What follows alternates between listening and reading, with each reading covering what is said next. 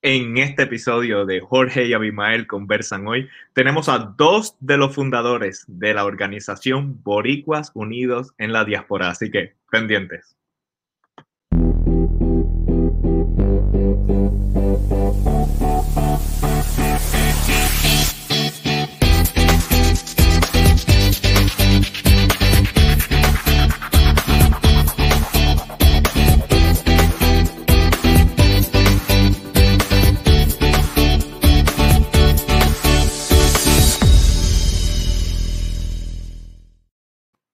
Bueno, y bienvenidos a un nuevo episodio de Jorge y Abimael Conversan Hoy, tu programa digital donde la diáspora conversa con el pueblo de Puerto Rico. Hoy estaremos hablando con dos de los fundadores de la organización Boricuas Unidos en la Diáspora, el señor Edil Sepúlveda y el señor Luis Alberto Ponce.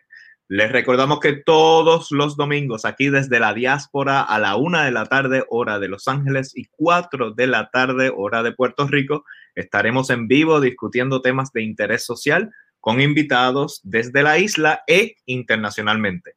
Para no perderte ninguno de nuestros episodios, no olvides de seguirnos en nuestros canales de Facebook y de YouTube y de darle a la campanita para que recibas las notificaciones. Bueno, nuestro invitado, Edil Sepúlveda, él es científico de la NASA, abogado, experto del cambio climático y vive en Washington, D.C. y es uno de los cofundadores de Boricuas Unidos en la Diáspora. Y Luis Alberto Ponce, él es estratega de campaña, director de investigación, ganó el premio 2016 Latino Leadership Institute Fellowship y también es uno de los cofundadores de Boricuas Unidos en la Diáspora. Pero primero, antes de presentarlos a ellos eh, formalmente, tenemos que presentar al coproductor y co-anfitrión que me acompaña todos los domingos en este programa, el escritor y activista social Abimael Acosta, que lo voy a poner en pantalla ahora mismo. ¿Cómo estamos, Javi? Bien, ¿y tú, Jorge? ¿Cómo estás? Muy bien, muy bien. Una semana en Puerto Rico de muchas controversias. Sí, una semana de visitas del FBI, de incautaciones de teléfono, de muchas cosas. Una semanita bastante cargada. Semanota también, como la anterior. Sí, eh, Ya, realmente yo no sé qué, quién nos va a traer más cada semana, porque cada vez nos sorprenden más.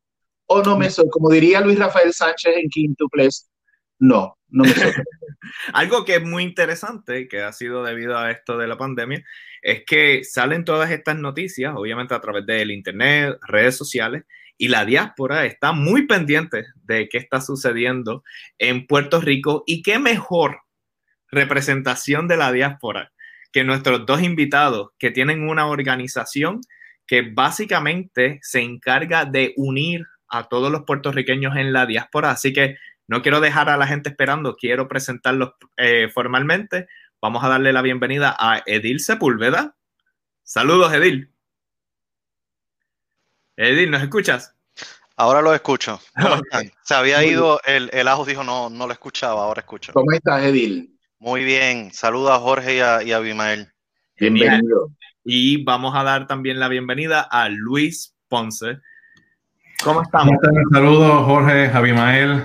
Edil, gusto verte, gusto verlos. Gracias por la invitación gracias, a ti por estar con nosotros. Gracias a ustedes y bueno, como es de comienzo, comienzo, Jorge, comienzo. Comienza ya, comienza. ahí vamos, vamos por ahí.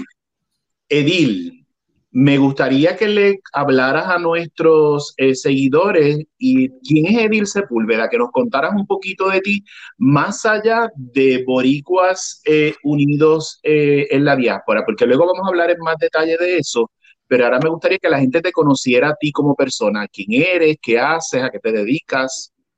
Claro, eh, gracias y gracias nuevamente a Abimael a Jorge y a Luis también, al colega Luis que está desde Denver. Bueno, pues para hablarle un poquito de mí, antes de hablarle de Boricua Unido de la Diáspora, soy oriundo de San Germán, Puerto Rico, eh, del oeste de Puerto Rico. Allá está toda mi familia eh, en San Germán.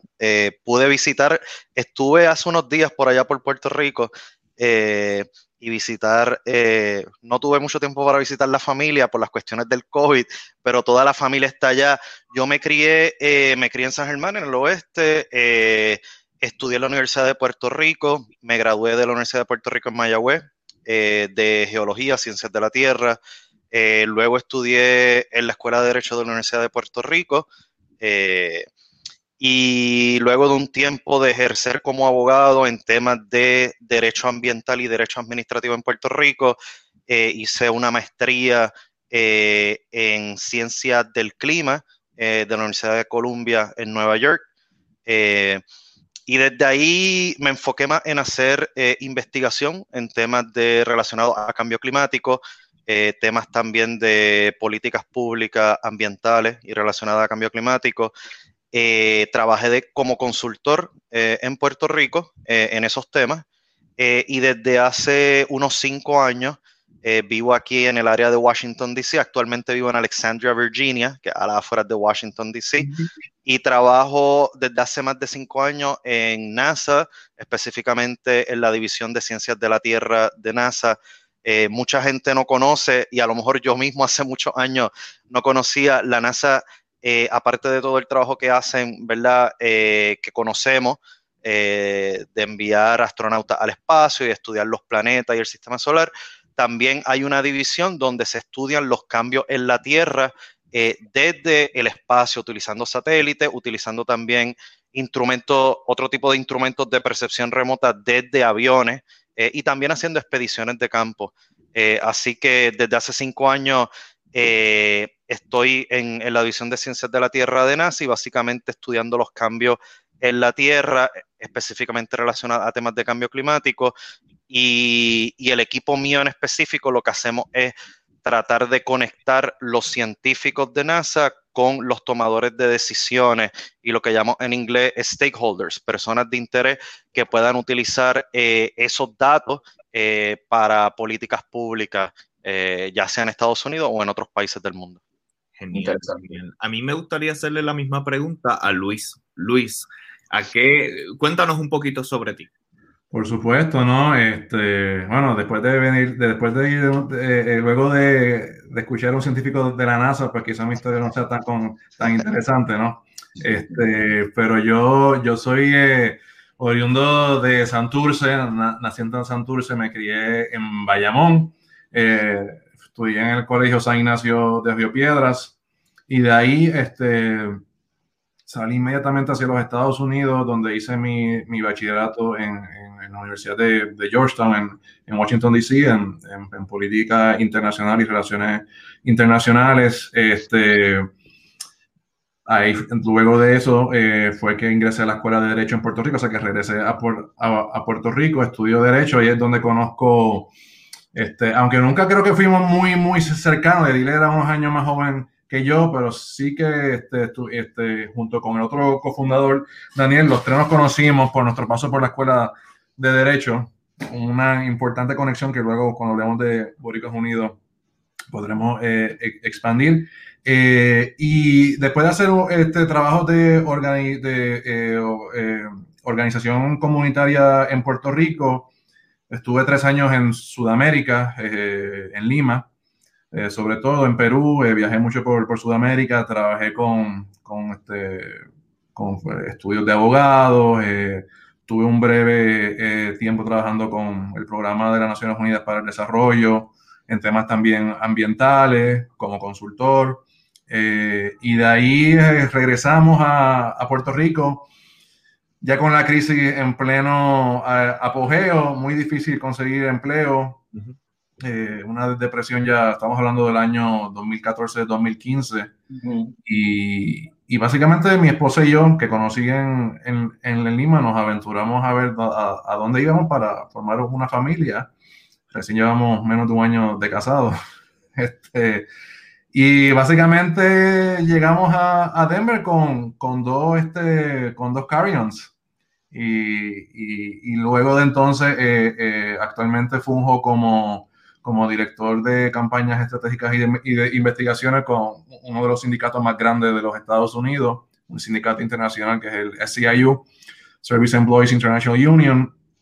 Eh, yo trabajo aquí en la, en la filial o, local de Colorado y SEIU pues, tiene también presencia en Puerto Rico y en, y en, Canadá, por eso es que somos un sindicato internacional, ¿no? Y trabajo día a día para ayudar a que los trabajadores y las familias trabajadoras, que muchas de ellas son personas de color, ¿no? Eh, afroamericanos, muchos latinos, sobre todo mujeres, trabajando en la industria del servicio, pues tengan este, un trabajo digno, ¿no? Eh, eh, que muchas veces no, no se encuentra en los Estados Unidos para, para el American Dream es muy elusivo y las uniones están para que por lo menos haya algo de, de lo que antes había del American Dream para que estas personas tengan una vida digna y un trabajo digno. Luis, es, es interesante que en tu caso eh, no es lo usual. Usualmente la gente estudia en Puerto Rico y luego se va eh, fuera de Puerto Rico. En tu caso fue a la inversa. Eh, ¿Por qué? Bueno, este, ¿sabes? Quería regresar a, la isla, cuando, cuando salí de, de Georgetown, y es algo que todavía siento, ¿no? no o sea, uno sí, uno, o sea, yo, yo tengo mi gallo, o sea, nosotros compramos casa, estamos o sea, vivimos cómodamente, ¿no? Pero nunca, por lo menos en mi caso, no me he sentido que estoy en, mi casa, ¿no? Entonces, luego de casi cinco años, o sea, yo me gradué en cuatro años, estuve trabajando un año y medio más en, en la ciudad de Boston. Pues Puerto Rico me llamaba, ¿no? Este, fueron cinco años, yo recién acabo de cumplir cinco años acá.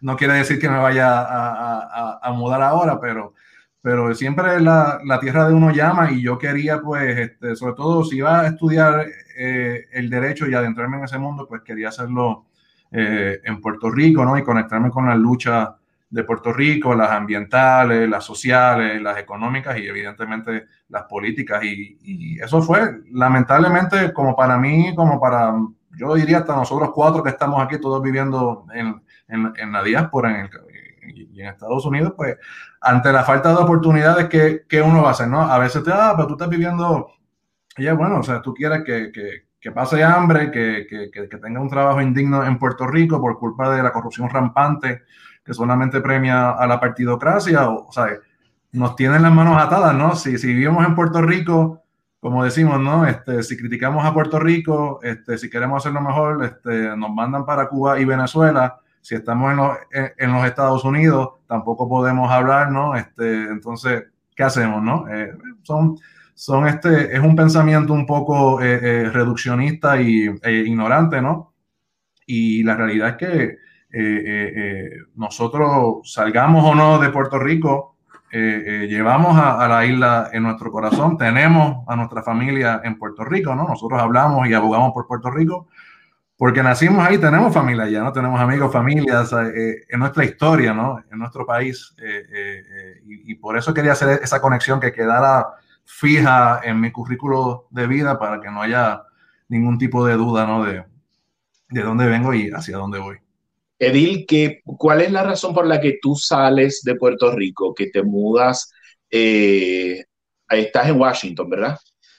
Sí, eh, sí, en Alexandria, Virginia, a la Fred de Washington. Bueno, eh, yo estuve, desde que estudié en la, en la Universidad de Puerto Rico en Mayagüez, eh, que eran temas relacionados a investigación en la ciencia, venía por lo general en los veranos a diferentes universidades en Estados Unidos y en otras partes a hacer investigación. y una vez culmino la escuela de Derecho, eh, que trabaja un tiempo como abogado en Puerto Rico, eh, pues es que entonces me voy a Nueva York eh, a hacer mis estudios graduados a la Universidad de Columbia. Ahí, luego de eso, yo viví un tiempo en, en un país de África del Oeste, que es Guinea Ecuatorial, trabajando, y luego de eso es que regreso a Puerto Rico. y de esa es como 2014 o 2015, y ahí es que me mudo para Washington, D.C. Razones eh, siempre estuvo en los planes eh, desde, los, desde los diferentes puntos de vista, ¿verdad? Aquí nosotros estamos hablando que tenemos, como decimos en inglés, eh, hoy en día, pero eso se fue preparando varios sombreros o hats, ¿verdad? Está la parte, por lo menos en mi caso, científica. Yo siempre he querido, y, y, es lo que he hecho por los últimos años, trabajar el área de science policy, eh, que es verdad, eh, políticas públicas relacionadas a la ciencia. Eh, y el área para, para, para, eso es el área de Washington, D.C., porque es donde están las diferentes agencias federales de gobierno. Eh, así que siempre estuvo, siempre estuvo como parte de los planes y entonces estaba la otra parte, el otro sombrero, que es la parte, ¿verdad? Política. Y cuando hablamos política no hablamos de político eh, partidista, ¿verdad? Que, que, que, algo que pues yo creo que muchas muchas personas están cansadas en Puerto Rico. Hablamos la parte de hacer política, política pública. y, y nosotros tenemos muy claro desde que estábamos en la escuela de derecho, yo diría desde mucho antes, en mi caso desde que era muy pequeño, eh, que desde donde se puede hacer un, si se puede decir un cambio, pero también una diferencia eh, real en términos de decisiones y políticas públicas para Puerto Rico es desde Washington, D.C., porque obviamente es la capital de los Estados Unidos y es donde se encuentra el Congreso de los Estados Unidos, que es el que tiene, ¿verdad?, eh, jurisdicción, jurisdicción sobre Puerto Rico y jurisdicción sobre muchos de los temas. Y eso lo vimos muy bien con promesa y en estas cosas estaremos hablando desde antes. Pero sí, pero siempre fue parte del plan, en, en, en mi caso personal, eh, poder venir aquí a Washington, D.C. y trabajar en lo que me apasiona profesionalmente, que son las ciencias, eh, eh, y también entonces la parte política. A diferencia de, de Luis, no fue eh, la falta de oportunidades que se da en un momento, como él menciona, 2014, 2015, que comienza a empeorar la crisis. Definitivamente también era parte porque yo también, como uno dice en, Puerto Rico, me las vi fea. yo regresé, cuando regresé a Puerto Rico, que decido ser consultor, y monto mi propia compañía de consultoría. Tuve varios contratos, pero luego de eso las cosas, y era exactamente para esa fecha, 2014, eh, las cosas no se veían bien. Eh, para nada. Y ahí es donde yo entonces comienzo, ¿verdad? A hacer, eh, a solicitar empleo en Washington, D.C., en Nueva York, y ahí es que se da la oportunidad. Pero aun cuando estaba en los planes, definitivamente la, la, situación, ¿verdad? Eh, en Puerto Rico de inseguridad y de inseguridad en el empleo y de pocas oportunidades que hay para jóvenes como nosotros y jóvenes profesionales, pues empuja a que eso suceda o más rápido o pues, pues que suceda. Sí, es lo que a veces la gente no entiende cuando a través de las redes sociales sobre todo dice, ¿para qué te fuiste? Eh, y hacen ese tipo de comentarios, no entiende que te, te fuiste porque las circunstancias te llevaron a irte. Pero en este caso, el que ustedes salieran de Puerto Rico eh, eh, funcionó para bien, en cierta medida, porque fuera del desarrollo profesional que está teniendo cada uno de ustedes, se da esta idea de crear esta organización de boricuas unidos en la diáspora. Eh, ¿Cómo surge este, esta organización y por qué se crea? ¿Quién, quién, quién quiere pensar? Luis, yo, si quieres, Luis, Tú, Yo empiezo y después Edir este, redondea.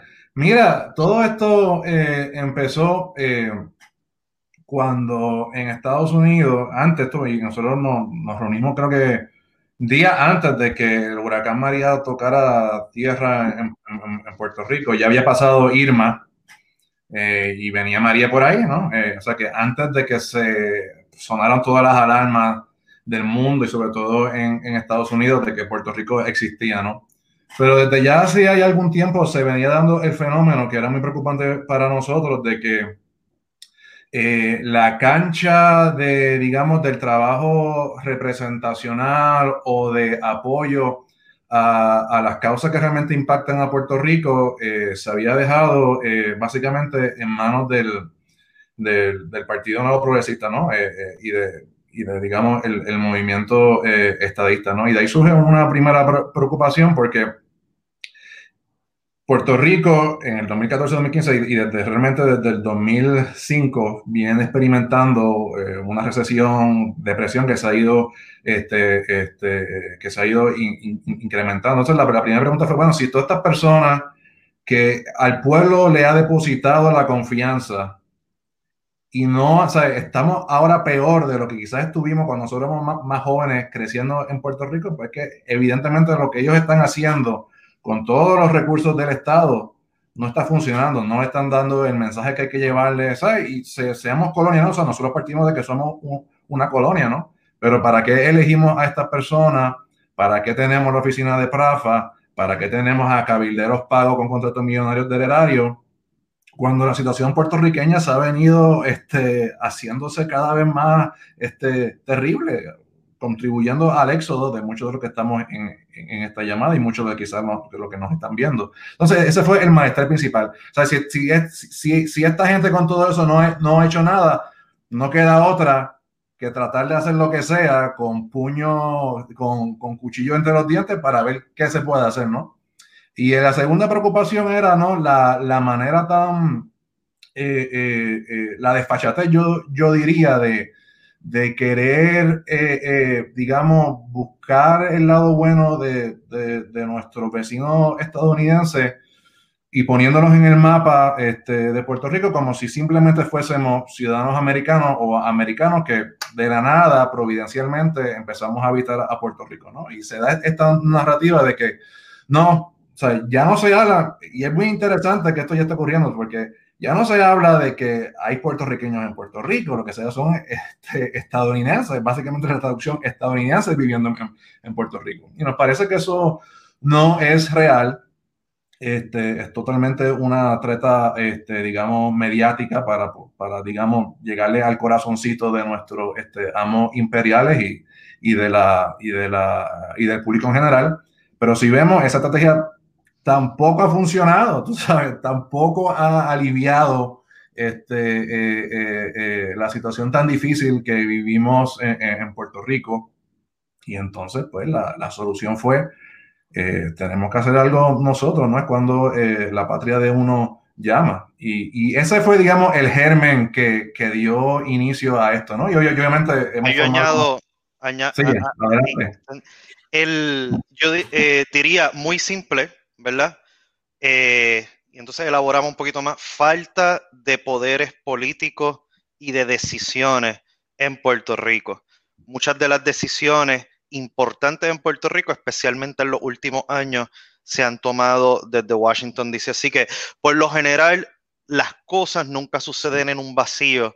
Siempre hay un tiempo de muchas cosas que van sucediendo y se van acumulando. Entonces, los jóvenes profesionales en Puerto Rico sabemos que hemos pasado todo desde que comenzó esta recesión económica, vamos a decir para allá del 2005-2006. Han pasado tantas cosas, nosotros pasamos por la huelga eh, de, la, Universidad de Puerto Rico en el 2010 y luego 2011. Eh, pasamos por, eh, ¿verdad? El alza de matrícula, pasamos por una afrenta a los derechos de los trabajadores, eh, por, el, por, por, la cuestión de la deuda pública. Eran muchos cantazos tras muchos cantazos. Pero definitivamente en el caso de nosotros y en el mío, yo diría la, la gota que colmó la copa fue la aprobación de promesas desde el Congreso de los Estados Unidos. Y es bien importante porque hay que tener bien en cuenta que a veces decisiones tan trascendentales o acciones tan trascendentales como lo que es la aprobación de una legislación como promesa, muchas veces uno no lo ve en la superficie, pero sí tiene consecuencias eh, a mucho más largo plazo de organizaciones como la de nosotros y otras que han surgido, que el origen, y esa es la pregunta, el origen, ¿verdad? De estas organizaciones y de personas decir, bueno, ya hay que hacer algo más, tenemos que unirnos, tenemos que hacer algo al respecto, tenemos que dejar de criticar eh, y unir las voces para hacer eh, acciones en común, eh, pues a veces muchos gobernantes o políticos no entienden que decisiones tan trascendentales como la aprobación de promesas tienen luego unas consecuencias que lo que va a hacer es un balance básicamente. Va a ser un balance porque ya la población ha, tenido tanta y tanta eh, afrenta, ¿verdad? Que las personas se cansan eventualmente. Así que 2016 tuvimos la aprobación de promesas eh, tuvimos también el caso de Sánchez Valle en el Tribunal Supremo, la Corte Suprema de los Estados Unidos, que básicamente ratificó eh, que Puerto Rico es una colonia.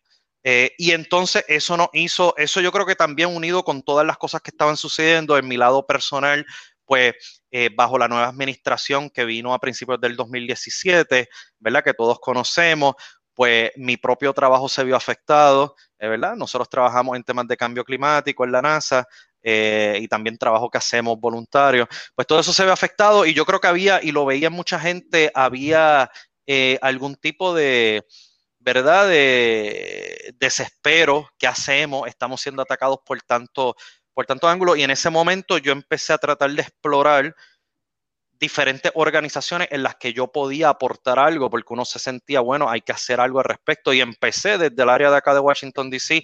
a ir a reuniones de diferentes organizaciones, muchas de ellas organizaciones que son eh, progresistas, pero de acá de los Estados Unidos y en ninguna de ellas me sentí, sí compartía mucho, ¿verdad? mucho del trabajo que se quería hacer, pero no me sentía totalmente identificado que eso era y ahí es que viene como que la idea, ¿verdad? Una idea de que pues, uno pueda hacer, ¿verdad? Sus propias, ¿verdad? Formar su propia organización. Dio la casualidad que coincidimos con Luis, que vino a unas reuniones en Washington, D.C., nos reunimos varias personas y de ahí entonces surge la idea de que vamos a unir esfuerzos, ¿verdad? Eh, eh, estas personas que nos conocemos desde la Escuela de Derecho de la Universidad de Puerto Rico y vamos a tratar de, eh, de organizar, ¿verdad? organizar estas ideas que tenemos en acciones concretas. Y ahí es que surge y es más o menos para el tiempo del huracán María, eh, y entonces ahora podemos seguir hablando, pero definitivamente el huracán María, una de las cosas positivas que trajo, obviamente entre tantas negativas, fue que el tema de Puerto Rico se volvió un tema popular e importante para el Congreso de los Estados Unidos y también para los medios de comunicación de Estados Unidos y eso dio una oportunidad y una puerta abierta para nosotros poder llevar el mensaje, no solamente de la recuperación justa de Puerto Rico, sino tocar temas eh, que no se estaban tocando, que son muy importantes, como el tema de la deuda pública de Puerto Rico, la auditoría de la deuda, eh, ¿verdad? El tema de promesa y el tema de la falta, para mí el más importante, la falta de democracia en Puerto Rico y la falta de poder político para nosotros poder tomar decisiones que nos impactan a nosotros los puertorriqueños y en el cual no tenemos eh, ese poder de, decidir. Hay un tercer cofundador ¿Cuál es el nombre de él? Sí, el compañero Daniel Vázquez, que también reside en el área de, Washington, D.C. Ok, eh, cuando los, escucho y obviamente nos ha tocado eh, a Puerto Rico y a nosotros, aunque estemos en la diáspora, nos toca directamente porque en nuestro país, en nuestra patria, tenemos muchos de nosotros a nuestros familiares y nuestros amigos allá. Las experiencias de nuestra vida, probablemente de la formación, fueron allá. Eh, desde promesa hacia acá, Puerto Rico ha recibido mucho golpe, uno tras otro, tras otro, tras otro, y obviamente provoca que se den, tiene que provocar, si no lo provocara, tenía que haberlo hecho, que se dieran eh, alianzas y, grupos como el que ustedes acaban de crear, como el que ustedes crearon. Me gustaría que me hablaran un poquito más de su visión y misión a futuro. Me gustaría que hablaran de eso, pero un, eh, eh, después de este anunciante que tenemos que pasar. Puerto Rico Tire te trae ofertas que no podrás rechazar con las mejores marcas para los neumáticos de tu auto. Tenemos neumáticos de alto rendimiento diseñados para proporcionar una excelente tracción en todas las estaciones del año. Esto te proporciona una excelente experiencia de manejo y control del vehículo junto con una conducción silenciosa. Estamos abiertos de 9 de la mañana a 5 de la tarde. Todo por cita previa. Coordina tu cita. Llama al 787-998-2555. Bayamón es territorio Ahora, eh, antes de eso, eh, nosotros pasamos eh, anuncios de Puerto Rico, pero también queremos, para las personas que nos ven en Puerto Rico, pero también queremos invitar a las personas que nos están viendo, que están en la diáspora, que consuman productos de Puerto Rico. Eso es sumamente importante. Y a través de las redes sociales hay muchas páginas de productos realmente de Puerto Rico, no productos que nosotros creemos en nuestra mente que son de Puerto Rico y realmente son eh, grandes corporaciones billonarias extranjeras. Me gustaría hacer un, paréntesis en eso. Yo personalmente estoy apoyando la marca Brands of Puerto Rico. Eh, hay un enlace en la descripción de, de esta conversación todos los productos que ellos están vendiendo en esta plataforma son de pequeñas y medianas empresas netamente puertorriqueñas. Así que es una gran forma de fomentar la economía en Puerto Rico. Pero bueno. Lo que es importante para el proceso de descolonización también. Correcto. De acuerdo, 100%.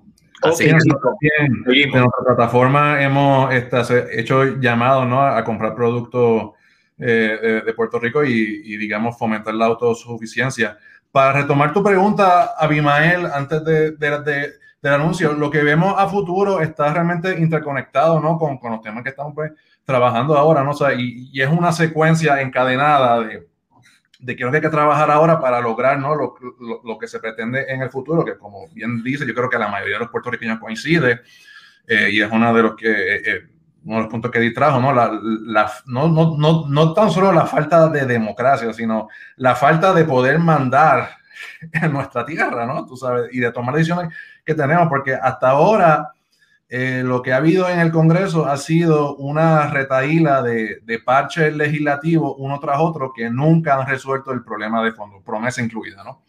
Entonces está el tema de la recuperación justa, ¿no?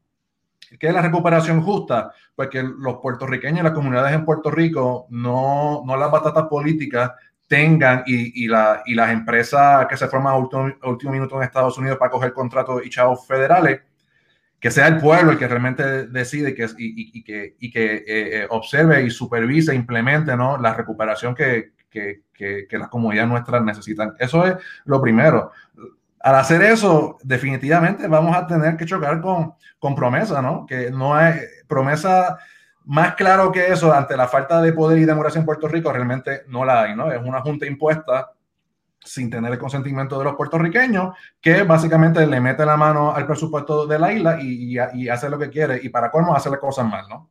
Eh, medidas de austeridad que han este, empobrecido más al país. El éxodo masivo de puertorriqueños es solamente uno de los de, la, de las secuelas de eso. Y al final, ¿no? Para atar eso, ¿por qué este, la recuperación justa nunca se da? ¿Por qué este, los puertorriqueños siguen saliendo en masa? ¿Por qué la calidad de vida en Puerto Rico sigue bajando? ¿Por qué los partidos políticos y los políticos se hacen más ricos mientras el pueblo se hace más pobre? Y son los, los políticos que siempre han hablado ¿no? de, de mantener la unión permanente con Estados Unidos. ¿Qué tiene ¿no? este, que ver de que este, eh, eh, tengamos esta junta eh, sin ser elegida? Bueno, el, el, tema de fondo es el, es, el colonialismo, ¿no? Y nosotros, a diferencia de otros grupos de la DIA, pues creo que esto es quizás lo, lo más que nos dif diferencia, nosotros nos formamos, no es tanto para hacer el trabajo organizativo que por décadas otros grupos en la diáspora con, con, mucha más experiencia y que sacan mucho más recursos que nosotros, no hay que olvidar que nosotros trabajamos de forma voluntaria después de nuestros trabajos los, los cinco días a la semana, a veces siete. Este, eh, eh, nosotros, para poder hacer esa diferencia, hemos querido educar no tan solo a los congresistas y senadores, ¿no? que muchos de ellos son, ignoran o, o por, por diversas razones qué realmente está pasando en Puerto Rico, sino también, y gracias a la presidencia de Trump que ha activado, el, igual que la redundancia, el activismo de los mismos estadounidenses, es mostrarle a los estadounidenses qué es lo que realmente ha estado pasando eh, en Puerto Rico, ¿no? E ir poco a poco desmitificando lo que este, los cabilderos millonarios bien pagos por eh, populares y PNP en el pasado han, han hecho, ¿no? Y, y, yo te digo una cosa, o sea, si, si, lo que han, si lo que hubiesen hecho populares y, y PNP con todo el dinero de, de, de, de, los contribuyentes puertorriqueños y no estuviésemos como estamos, mire, quizás Bot PR no tendría razón de existir porque estaríamos en las papas, ¿no? El progreso seguro, lo mejor de los dos mundos, a paso de la estabilidad.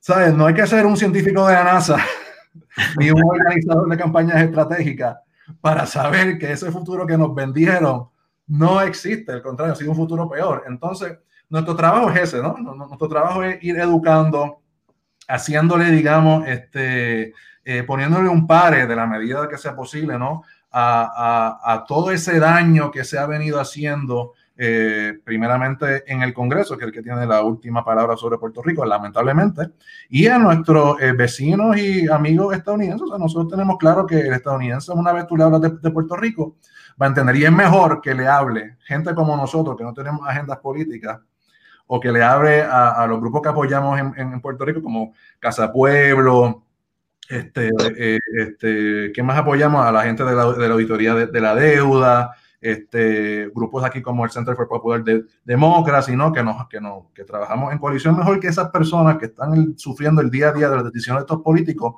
que le abren a los estadounidenses en vez de los cabilderos, porque no, sí. ha, no ha solucionado nada. Para añadir en eso, eh, Abimael y, y Jorge, eh, de una manera muy sencilla, la misión de nosotros, por lo menos desde aquí, desde ¿verdad? la base de operaciones que se ha convertido en Washington, D.C. con el apoyo de, de Denver y muchas otras ciudades, es darle una voz y una plataforma a las organizaciones, muchas de ellas de sociedad civil, organizaciones ambientales, organizaciones comunitarias en Puerto Rico, que están haciendo un trabajo que es muy importante de base comunitaria, pero muchas veces pues no se escucha ni se sabe de ese trabajo, especialmente desde aquí, desde Washington, D.C., que es desde donde se toman muchas de las decisiones. Cuando sucede el huracán María, obviamente sabemos que uno de los efectos y de los impactos mayores en Puerto Rico eh, fue eh, la destrucción del sistema eléctrico y de la red eléctrica en Puerto Rico. Y muchas organizaciones y empresas grandes de Estados Unidos y de Europa y de otras partes llegaron a Puerto Rico. Eh, se estaba hablando mucho del tema desde aquí, desde el Congreso, pero no se escuchaban las voces de los expertos, de los académicos, de la Universidad de Puerto Rico en Mayagüez que han trabajado y han ofrecido soluciones al sistema eléctrico desde hace 20 años atrás.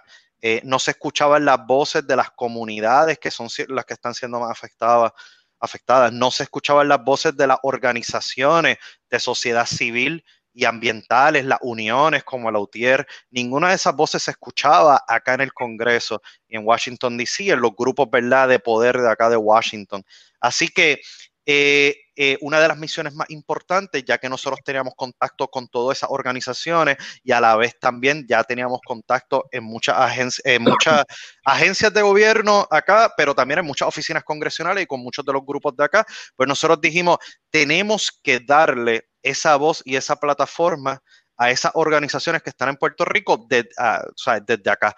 Así que nosotros, eh, por los últimos, yo diría, tres años ya sí, casi tres años. Sí, a punto de cumplir tres, años, este, en eh, dos semanas. Nos hemos dedicado entonces a, servir de portavoces y representantes de esas organizaciones, porque muchas veces no es lo que nosotros queremos, no es que nosotros vamos al Congreso y a los congresistas y le decimos lo que nosotros, ¿verdad? Estamos pensando. No, nosotros claro, nosotros traemos cuáles son las demandas, las necesidades de esas organizaciones en Puerto Rico. Muchas veces hemos traído directamente a representantes de esas organizaciones para que vengan con nosotros directamente a la oficina del Congreso, pero también hacer actividades educativas. Así que hacemos actividades educativas, hacemos foros, paneles en universidades en Washington, en, Denver, en la Florida, en Nueva York. Eh, hacemos también lo que se llama abogacía o advocacy, ¿verdad? Que no, no, no lo confundamos con trabajo de abogado, sino ese trabajo de cabildeo, ¿verdad? Que se hace para llevar el mensaje. Y también hacemos trabajo de lo que llamamos acciones directas, que son organizar protestas.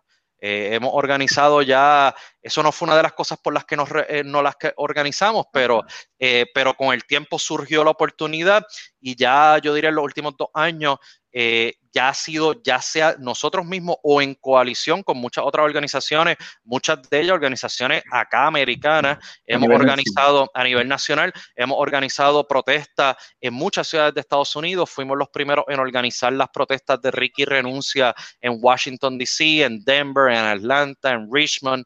Eh, y, eso, bueno, eso ahora es a un año, estamos a un año de eso. Eh, y, y también, por último, también tratamos de ayudar a unir más a la diáspora puertorriqueña. Aquí en el área de Washington, D.C., que hay muchos puertorriqueños en el área de Washington, D.C., Maryland y Virginia, que es una diáspora que no está tan organizada como la diáspora de Nueva York o de Chicago. Eh, y, hacer eventos culturales más allá para poder tratar de unir a esa diáspora. Así que más o menos eso es lo que nos dedicamos y eso a lo que seguiremos, ¿verdad? En los próximos años, esperemos, ¿verdad? siguiendo dedicando este, este tiempo eh, y recursos que dedicamos a esto. Edil, tocaste el tema, pero me gustaría que expandieras un poco más en los logros concretos que ha alcanzado la organización. Sí, definitivamente. Puedo comenzar y Luis, si, eh, se quedarán varios y entonces tú puedes tocar. Eh, como primer logro, yo entiendo que podemos identificar el hecho de que hemos construido unas relaciones muy eh, importantes, yo diría con muchas, eh, con muchos y muchas congresistas. acá hay muchas oficinas congresionales. Es un trabajo que no es un trabajo para nada fácil. nosotros muchas veces hemos calculado este trabajo que se llama de cabildeo, ¿verdad? O de abogacía, que muchas acá empresas cobran 20 mil, 30 mil dólares por una semana eh, y nosotros lo hacemos básicamente de manera gratuita para organizaciones en Puerto Rico eh, y, de, y, de una manera sin tener muchos recursos hemos desarrollado relaciones muy cercanas con muchos congresistas como por ejemplo Alexandro Ocasio Cortés. Hemos tenido, tenemos una muy buena relación con ella directamente, con su oficina, con su campaña. La hemos tenido en, en, en varios eventos, varios eventos en persona en varios eventos virtuales. La tuvimos un evento virtual recientemente cuando sucedió todo lo del COVID-19. Tuvimos un evento virtual donde la tuvimos allá como por dos horas, hablando, ¿verdad?, de, eh, del estímulo federal que se estaba dando junto a otros activistas. Eh, hemos hecho, con ella hemos hecho lo que llamamos un plenazo. Eh, uno de los logros más grandes yo creo que fue llamar la atención de los medios nacionales y de los congresistas sobre eh, eh, que Puerto Rico no ha recibido, ¿verdad? Toda la ayuda que se supone que recibiera luego del huracán María. Así que en el aniversario, el segundo aniversario del huracán María, que fue el año pasado, ¿verdad? Dos años, eh, septiembre 20 del 2019, llevamos a cabo lo que se llama en inglés un lobby day, donde se, unimos esfuerzos con Hispanic Federation, que es tal vez una de las organizaciones de hispanos tal vez la más importante y más grande de los Estados Unidos, eh, y unimos esfuerzos junto a ellos y organizamos un lobby day donde vinieron cientos de personas desde Puerto Rico eh, y, fuimos a las oficinas congresionales, visitamos tal vez como 30 oficinas congresionales en un día. Hicimos conferencia de prensa con el liderato eh, de, de, los demócratas en el Senado y en la Cámara. Hicimos inclusive un plenazo junto a Alexandro Ocasio Cortés desde uno de los edificios congresionales donde ella está que casi nos arrestan a los músicos, eh, ¿verdad? Y tuvimos que seguir afuera. Eh, y, ella luego eh, tuiteó varias de las demandas que nosotros le llevamos. Así que en general, ¿verdad? Ese, ese construir esa alianza con los congresistas, que es algo que toma mucho tiempo. Nosotros no vamos, nosotros tenemos muy buenas relaciones, tanto con oficinas demócratas como con oficinas republicanas, con lo que se llaman think tanks eh, ya sean liberales o conservadores acá en Washington, D.C. Nos reunimos con todo el mundo, porque el punto para nosotros es tratar de traer a la luz el tema de Puerto Rico, la falta de democracia, ¿verdad? Eh, lo que necesitamos nosotros, esos poderes que necesitamos y tratar, ¿verdad? Como, como último, ese tema de la descolonización que es tan importante. Eh, así que, Luis, no sé si quieras añadir en varias de esa lista. Más que atado, uh, yo cuando Edith ¿no? habla de, de más poder o, o, o, más democracia, realmente el secreto no es que Puerto Rico o pueda, este, por eso que representamos a las comunidades que están haciendo ese trabajo este, de base, ¿no? Este, que, eh, que, que, que sumen, ¿no? Y que aporten a, la, autosuficiencia que, se dio, ¿no? Luego del descalabro de María y la falta de, respuesta de los gobiernos municipales, estatales y, y federales, ¿no? Entonces, esa es el secreto, ¿no? Para esa descolonización es esa este, autosuficiencia, autosostenibilidad, ¿no? Eh, desarrollo que ya se está dando en Puerto Rico, ¿no? Que siempre se ha dado, pero que creo que se ha destapado más aún, ¿no? Eh, con toda esta crisis de huracanes, pandemia, terremotos, este, que ha sido ¿no? una, una de COVID, claro, claro, la, pandemia. Entonces yo creo que para redondear lo que dijo Edil, definitivamente eh, uno de, los logros yo creo que ha sido mover a una, eh, hacia, por lo menos, mover la discusión sobre promesa y las alternativas a promesa, ¿no? Que quizás no se hubiese dado. Este, obviamente siempre nosotros dándole la deferencia a los grupos de Puerto Rico, ¿no? Como ya he dicho Edila anteriormente, o sea, nosotros como tenemos esas relaciones con oficinas congresionales y senatoriales, pues brindamos ese expertise nuestro para que esos eh, grupos en Puerto Rico que han trabajado este tema, que son realmente los expertos y los que lo sufren en carne propia, sean ¿no? y puedan mover la aguja en el tema de promesa ¿no? para este, enmienda o, o algo diferente. ¿no? Nosotros creemos ¿no? Este, que, que, no, que, promesa no debe existir ¿no? y que debe haber una auditoría total de la deuda. Este, eso aún no se ha logrado, este, estamos todavía en conversaciones. ¿no? También creo que hemos podido empezar a a mover eh, de otro modo la discusión sobre la ley, las leyes de cabotaje, ¿no? O, o, la, llamada Ley Jones de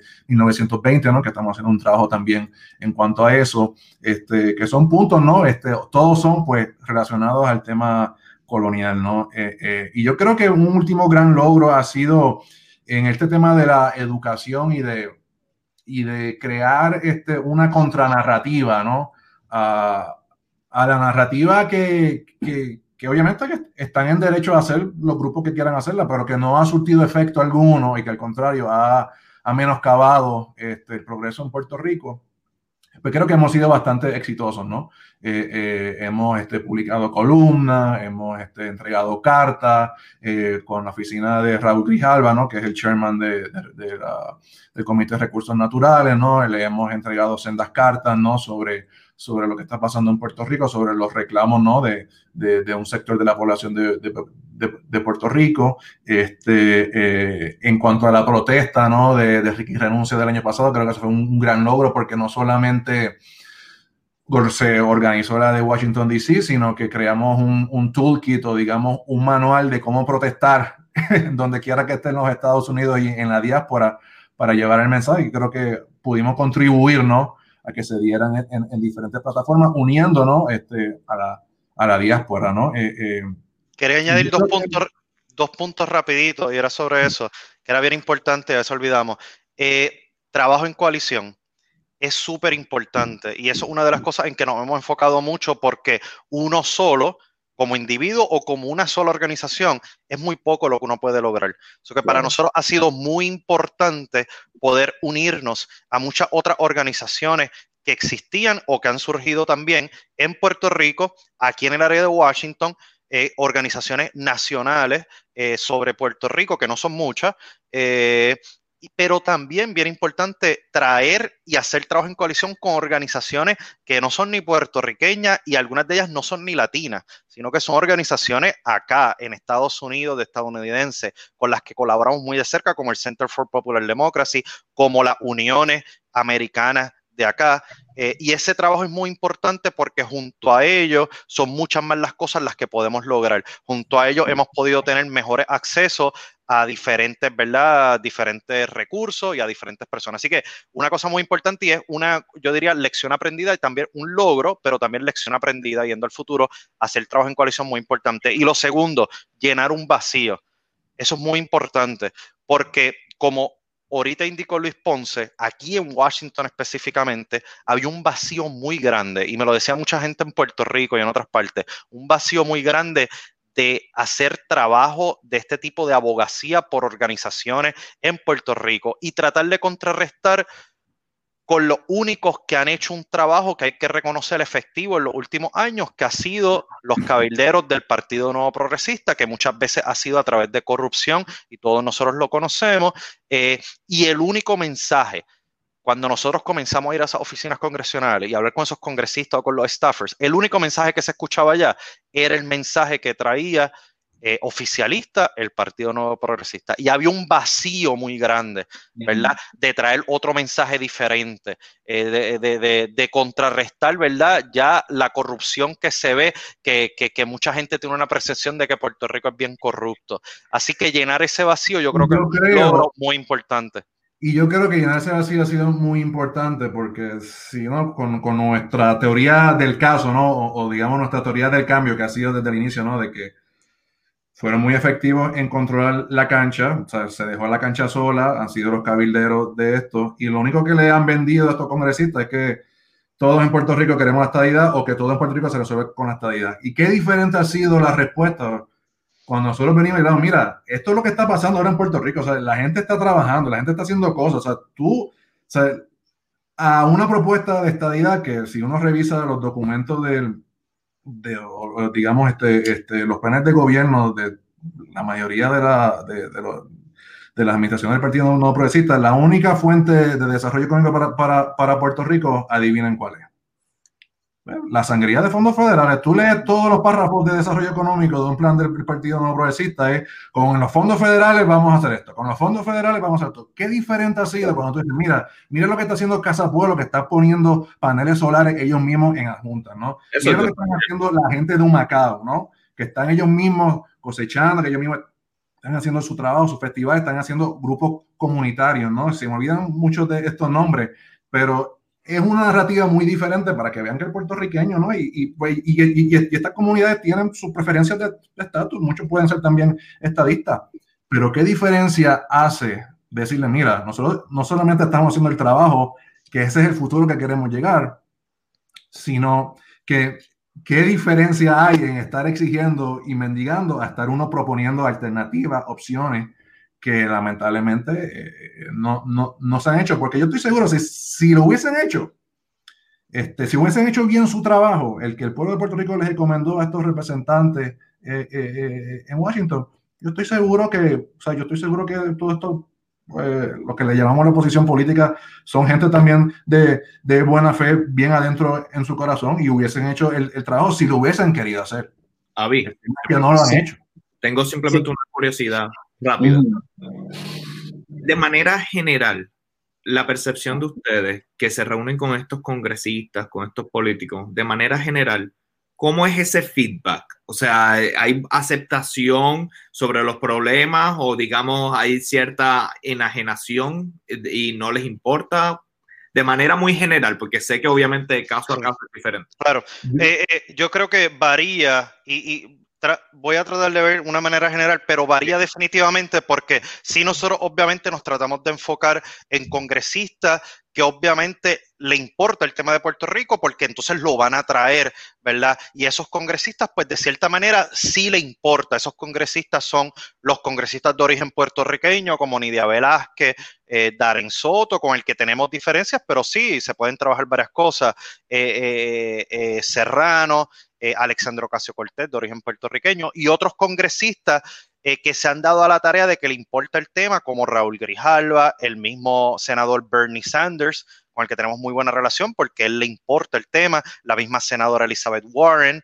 Eh, así que esos congresistas en general, nosotros nos hemos enfocado en ellos y ellos sí en, eh, eh, quieren escuchar, entendemos que tienen la mejor disposición de ayudar, pero son 535, ¿verdad? 435 eh, eh, en la Cámara, 100 senadores, eh, y, y, esos pocos que mencioné son tal vez los que le importa realmente. Los demás, y nos hemos reunido, eh, muchos de ellos, y ahora de manera general, muchos de ellos ignoran los temas de Puerto Rico, ignoran eh, cuestiones tan esenciales como la relación, cuál es la relación de Estados Unidos con Puerto Rico. Ignoran temas muy, muy generales, que eso deja mucho de decir, dan una, una noción que no le importa.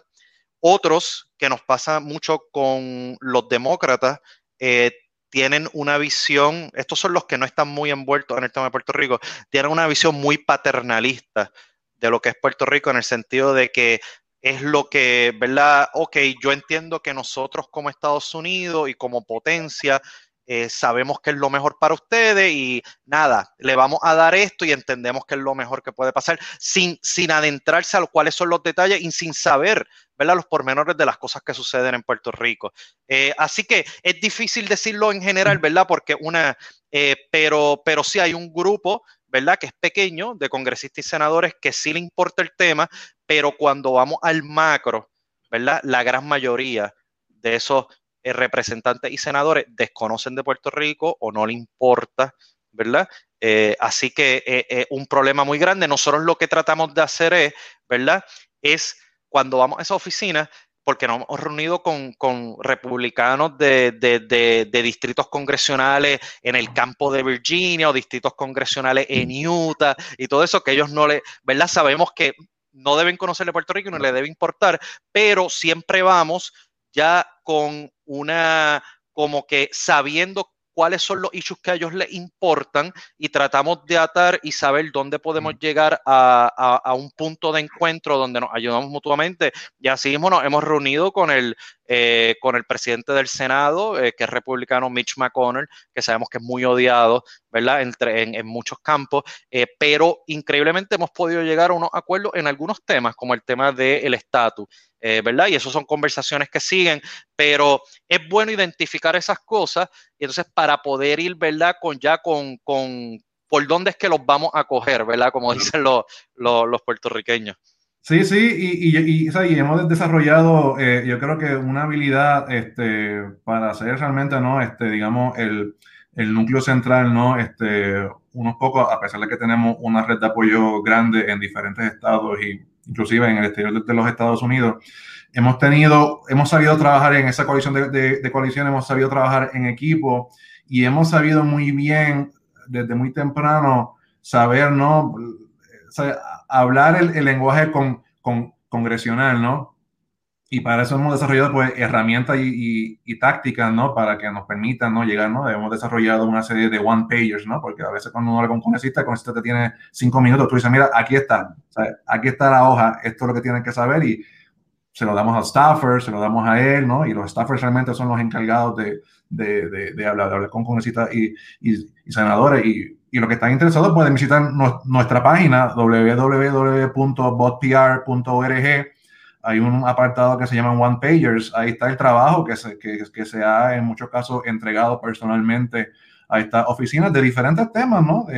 para que sea algo breve al punto y cuáles son los asks que, que, que estos grupos puertorriqueños y que nosotros tenemos, ¿no? Para que, para que tomen conciencia y, y lo más importante también es, eh, eh, como ahora también estamos ocupando la cancha con, con, lo que había antes, ¿no? Es que estas personas también tengan eh, acceso a una información diferente para que cuando lo que antes ha, estado pasando es que como solamente había una narrativa, sonaba el, el, pitito de Puerto Rico. ¿Qué tenemos de Puerto Rico? Como ellos no saben tres casas, como, como no saben nada, vamos, bueno, pues como esto es lo único que tengo de Puerto Rico, pues esto es lo que voy a decir. Ahora gracias a nuestro activismo, ellos también tienen otra narrativa, ¿no? Y cuando suena otra vez el pitito de Puerto Rico, quizás a lo mejor no están de acuerdo con lo, que le ponemos, pero ya tienen esa otra narrativa, esa otra información, que es más que todo la información real que viene en directo, ¿no? De, de estos grupos eh, eh, eh, en Puerto Rico. Y yo creo que eso es un avance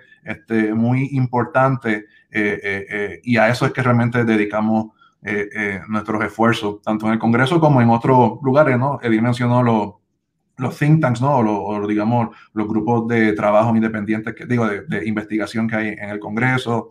De igual manera, ¿no? Los diferentes escritorios de noticias, este, ¿no? Para que, donde escribimos columnas de opinión, donde le proveemos información para que cuando suene otra vez ese pitito, cuando haya otra cosa que acapare la atención, como ocurrió últimamente con el tema de, de, la estabilidad de DC, pues por lo menos ya hayan ciertos este, lugares, ciertas personas que puedan este, correctamente, digamos, revertir este, esa falsa narrativa que se ha estado escuchando en... Y le, y le digo, y un momentito, Jorge y Abimael, hemos recibido, eh, en el último año recibimos muchas veces peticiones directamente de las oficinas congresionales para hacer ya sea cartas eh, o para hacer inclusive acciones directas o protestas. Y esas peticiones vienen directamente de las oficinas congresionales, muchas con las que algunas de ellas tenemos, ¿verdad?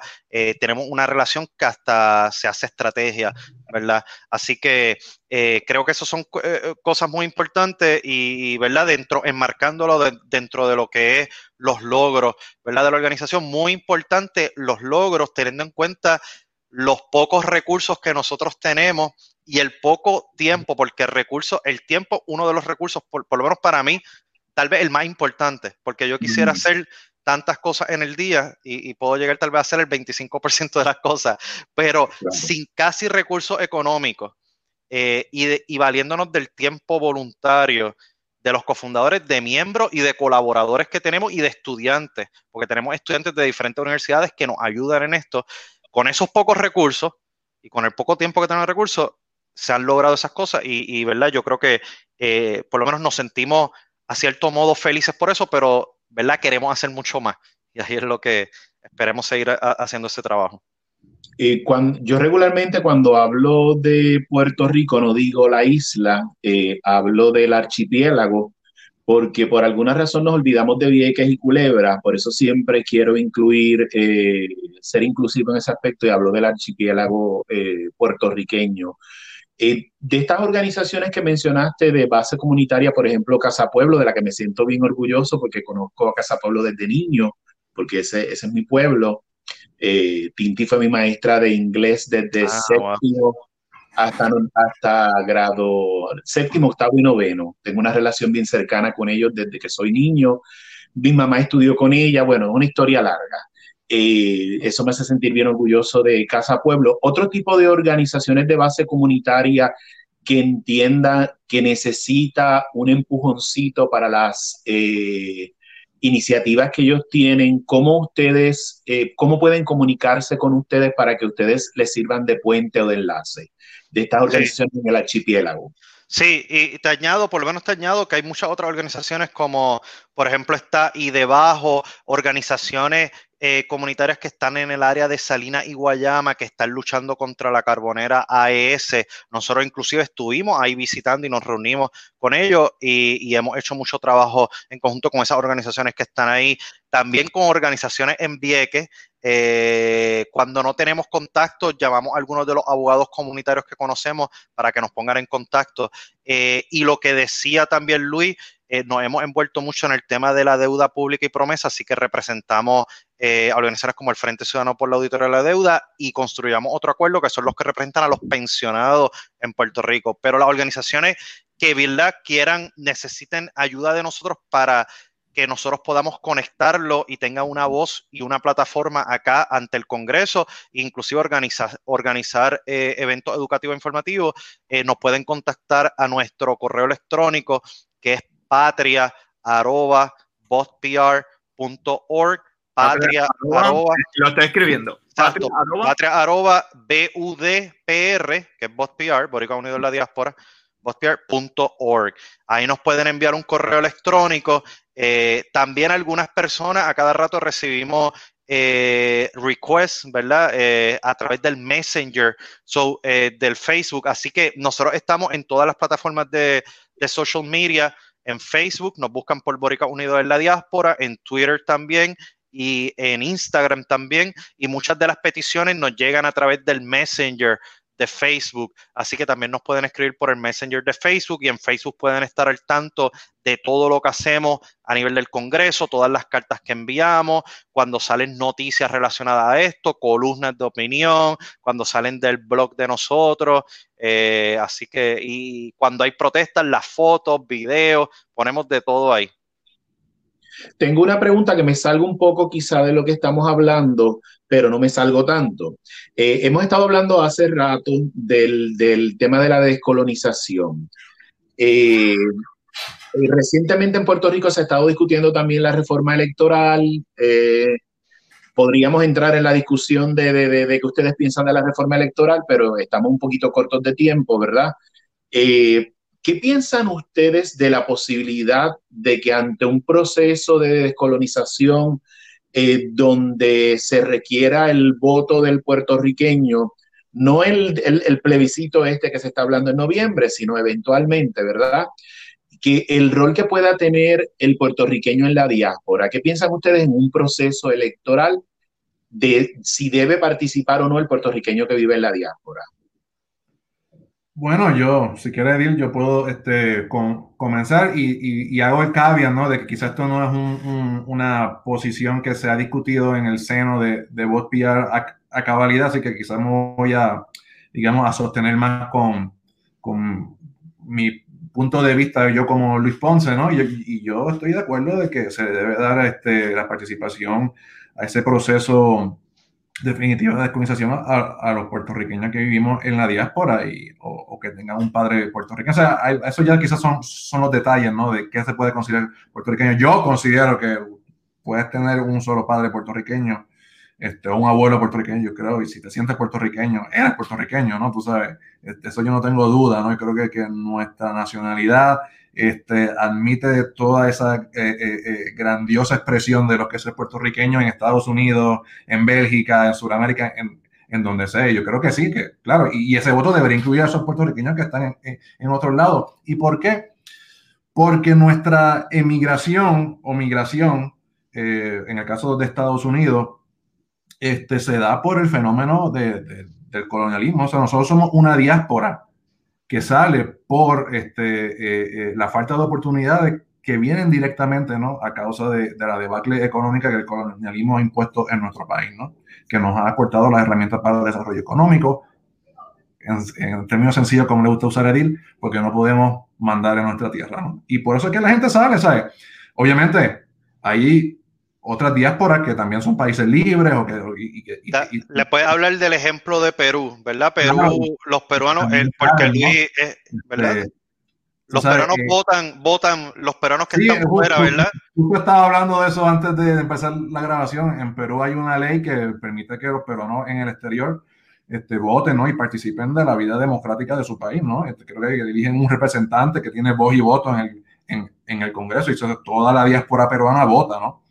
Quizá ahí entramos en, en, un concepto, en un, en un conflicto, no un concepto, en un conflicto de la definición que quién es puertorriqueño y quién no es puertorriqueño, que, que se ha dado durante mucho tiempo. Yo recuerdo eh, en un momento, yo hice un proyecto de cine en Puerto Rico y la prensa cubrió ese evento como que fue la primera vez en la historia que habían tres películas puertorriqueñas exhibiéndose simultáneamente en los cines. Y yo aclaré, y lo sigo aclarando, que no eran tres, eran cuatro, porque había una película que se llama Shut Up and Do It, hecha en Nueva York por un productor puertorriqueño, escritor puertorriqueño, director puertorriqueño de un tema puertorriqueño, pero hecha en Estados Unidos y en el tema inglés. Y eh, ahí entramos entonces en el concepto de esa definición de lo que es ser puertorriqueño, que quizás sería eh, algo conflictivo para tomar una decisión como esa. Es un poco complicado, es un poco complicado y a nosotros muchas veces en estos temas, como cualquier tema, ¿verdad? Que habíamos hablado, nos gusta consultar, ¿verdad? A las personas y las organizaciones apropiadas en Puerto Rico de qué creen. Yo creo, eh, yo personalmente tuve varias discusiones, no discusiones, conversaciones sobre este tema con algunos, con algunas de las organizaciones y movimientos políticos en Puerto Rico eh, e inicialmente, si hay un sentir de que sería importante que los puertorriqueños que estén en la diáspora eh, voten, ¿verdad? Eh, yendo hacia el futuro en cualquier consulta seria, ¿verdad? del estatus. obviamente los detalles pues, pues ya sería ir más a, más detalles. Definitivamente el puertorriqueño que nació en Puerto Rico está muy al tanto y tiene su familia allá, está muy al tanto de las cosas que suceden en Puerto Rico. Hay otros puertorriqueños que son los de segunda y tercera generación, ¿verdad? Que los vemos en Nueva York, que a, que a veces pues no están tan al tanto de cuáles son las cuestiones en Puerto Rico. Pues entonces creo que ahí habría...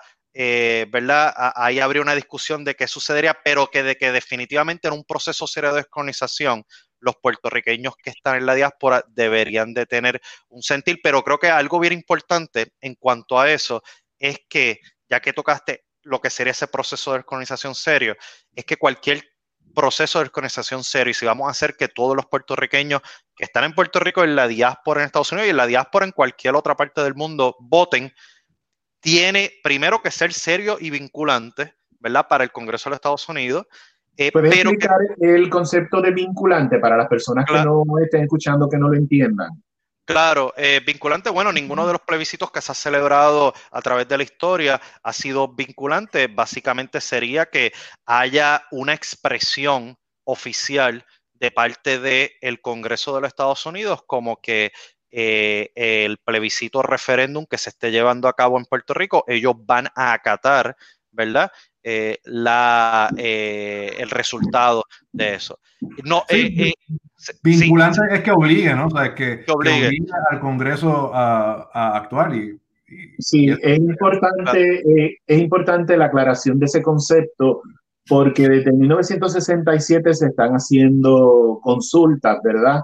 Y nunca ha sido ninguna consulta seria. Correcto, y, y, en muchas ocasiones nosotros escuchamos a las personas hablar de los resultados de estos eh, procesos, sobre todo del 2007, donde el noventa y tanto por ciento de las personas que fueron a votar eh, favorecieron la estabilidad con un 23% de participación electoral, pero esos son otros otros 20 pesos, como, dirían, como diría Isabel la Negra, que de ahí que sale la expresión, ¿verdad? Eh, así que esto, estas cosas es bueno que nosotros las aclaremos, las traigamos a conversación para que la gente entienda los resultados de las cosas, pero dentro de un contexto.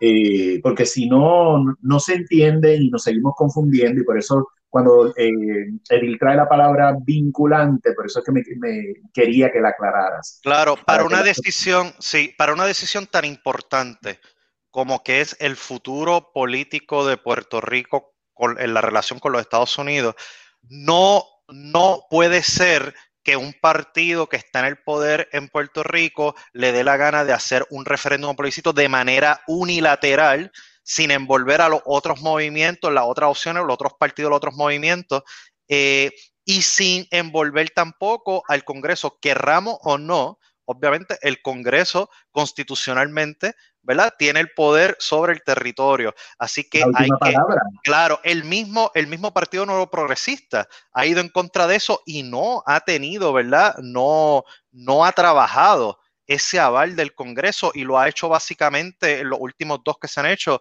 de manera unilateral, ¿verdad? Y por cuestiones que sabemos que son sencillamente por herramientas políticas para sacar a sus huestes eh, a votar. Eh, así que eh, cualquier proceso serio y vinculante, primero todas las opciones tienen que estar en la mesa no se puede hacer de manera unilateral. Tiene que haber una, una conversación de tú a tú también con el Congreso de los Estados Unidos, ellos se tienen que sentar en la mesa, pero muy importante, tiene que haber un proceso de educación a la gente en Puerto Rico y a los puertorriqueños que están en la diáspora de qué es lo que significa y conlleva cada una de esas opciones descolonizadoras. ¿Qué es lo que va a significar la estadidad? Porque el Partido Nuevo Progresista lleva por muchos años diciendo que la estadidad que ellos dicen, ¿verdad?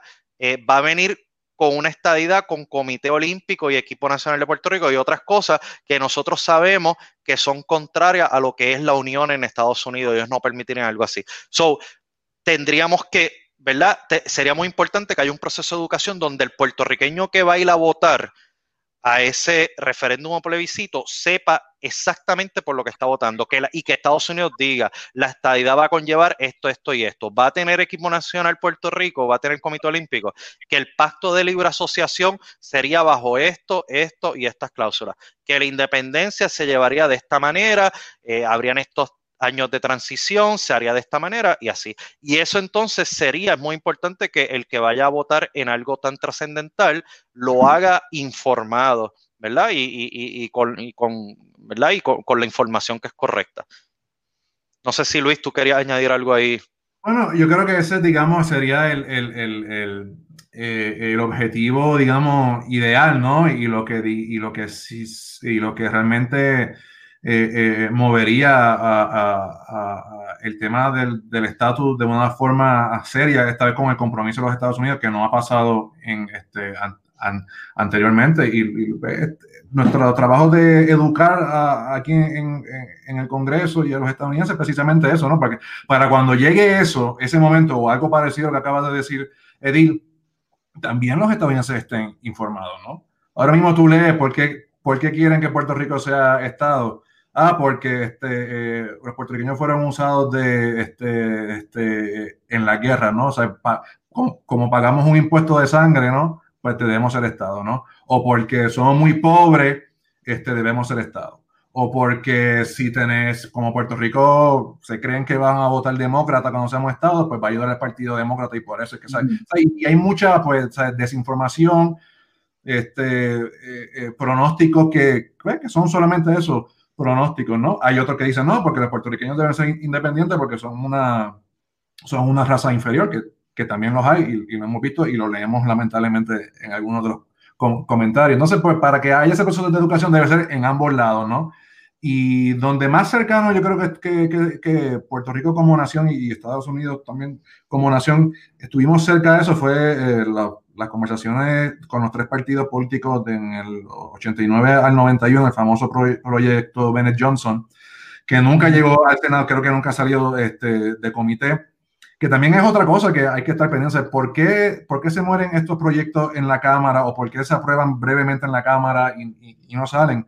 Pues también hay un trabajo que hay que hacer en, en el Senado que, de acuerdo a, a la, arquitectura legislativa ¿no? Eh, eh, de Estados Unidos, pues el Senado tiene mucho más poder ¿no? en ese sentido y, es, digamos, lo que conserva el establishment o, digamos, o el gobierno permanente de los Estados Unidos es a través del Senado, ¿no? Este, y, pues obviamente yo creo que ningún partido político, este, me, puedo equivocar, pero no hemos podido, o, no, no diría partido político, pero creo que ningún grupo o organización política que esté trabajando el tema de Estado, creo que hemos podido abarcar muy bien o, penetrar muy bien en esa esfera eh, del Senado. Han sido unos cuantos, ¿no? Que, que sí han, podido sacar, han podido sacar declaraciones. Y eso es otro tema, ¿no? Creo que el historiador este, y, amigo eh, Ángel Collado Schwartz en alguna de sus columnas habla precisamente sobre este tema y es muy interesante leerlo, ¿no? Y, por, eso es que no se ha movido, ¿no? Eh, eh, y hay pues, otros temas, ¿no? previo a lo que dijo Edil, en resumidas cuentas, hay mucho trabajo que hacer y les quiero anunciar que estén pendientes a Botpia porque sobre este nuevo plebiscito que están haciendo vamos a también tener una, un anuncio este, muy pronto. Tengo una última pregunta de mi parte que se sale, esta sí se sale, de lo que hemos estado hablando, porque la otra vez dije que se sale, realmente no se salía. Eh, ah, yo he escuchado, los he escuchado hablar de un New Green Deal para Puerto Rico. ¿Nos puedes explicar un poquito a lo que te refieres con esto? Para las personas que desconozcan. Ese es el tema de Deal. Sí, bueno, no, eh, es un tema muy nuevo y no, un tema novel, así que no, no se ha desarrollado mucho, pero lo que será el Green New Deal ¿verdad? Eh, viene, eh, viene propuesto eh, de la congresista Alexandra Ocasio Cortés, realmente de grupos progresistas que están apoyando y han apoyado a la congresista Alexandra Ocasio Cortés y también al senador Ed Markey, que es de, entiendo, Connecticut o Massachusetts. y básicamente parte de la premisa del New Deal de Roosevelt de los años 30 eh, ¿verdad? Que se incorporaron todas estas reformas sociales eh, que ayudaron mucho a la gente que estaba eh, pasándola mal luego de la Gran Depresión o durante la Gran Depresión de los Estados Unidos. En este caso sería un pacto nuevo, pero verde, en el sentido de, sabemos, estamos uniendo el tema del cambio climático, ¿verdad? Que entendemos muchos que es tal vez el problema más grande que enfrenta a los Estados Unidos y el planeta entero actualmente yendo hacia el futuro con el tema de todo el desempleo, ¿verdad? Que hay en Estados Unidos, la infraestructura que se está cayendo. Eso que básicamente lo que se está proponiendo a nivel nacional, que entonces nosotros lo queremos traer a Puerto Rico, es que se transicione la economía de una economía que es basada en combustibles fósiles a una economía verde, ¿verdad? Basada en energía renovable. Y en ese proceso de convertir esa economía a una economía más limpia, entonces se crearían muchos empleos. Esos empleos serían unionados. Eh, ¿verdad? Eh, en, la, legislación se habla más o menos de cuántos empleos. En ese proceso también se construiría infraestructura nueva en los Estados Unidos, de puentes, ¿verdad? Que se están cayendo, y, eh, la infraestructura del sistema eléctrico de Estados Unidos. Así que eh, eh, y obviamente eh, indica, ¿verdad?, que quienes, quienes serían el target para esta nueva legislación serían las comunidades que ya actualmente están enfrentando los efectos del cambio climático, que son comunidades históricamente que han sufrido muchas injusticias ambientales y raciales todo eso. Y cuando vemos todas esas cosas, vemos que Puerto Rico cae bajo eso. Puerto Rico ha estado viendo los efectos directamente e indirectamente del cambio climático. Recientemente Puerto Rico ha sido eh, nombrado uno de, los, de las jurisdicciones, de los sitios en el mundo más afectados. Eh, ¿verdad? Eh, por desastres en los últimos años. Y tenemos, obviamente, población que históricamente ha sido oprimida, de color, ¿verdad? Y que ha sufrido mucha injusticia ambiental. Así que sería, nosotros lo vemos como un buen, lo que llamamos en inglés case example, eh, o un buen, eh, ¿verdad? Ejemplo o, proyecto piloto eh, para lo que será el Green New Deal a nivel nacional en Estados Unidos.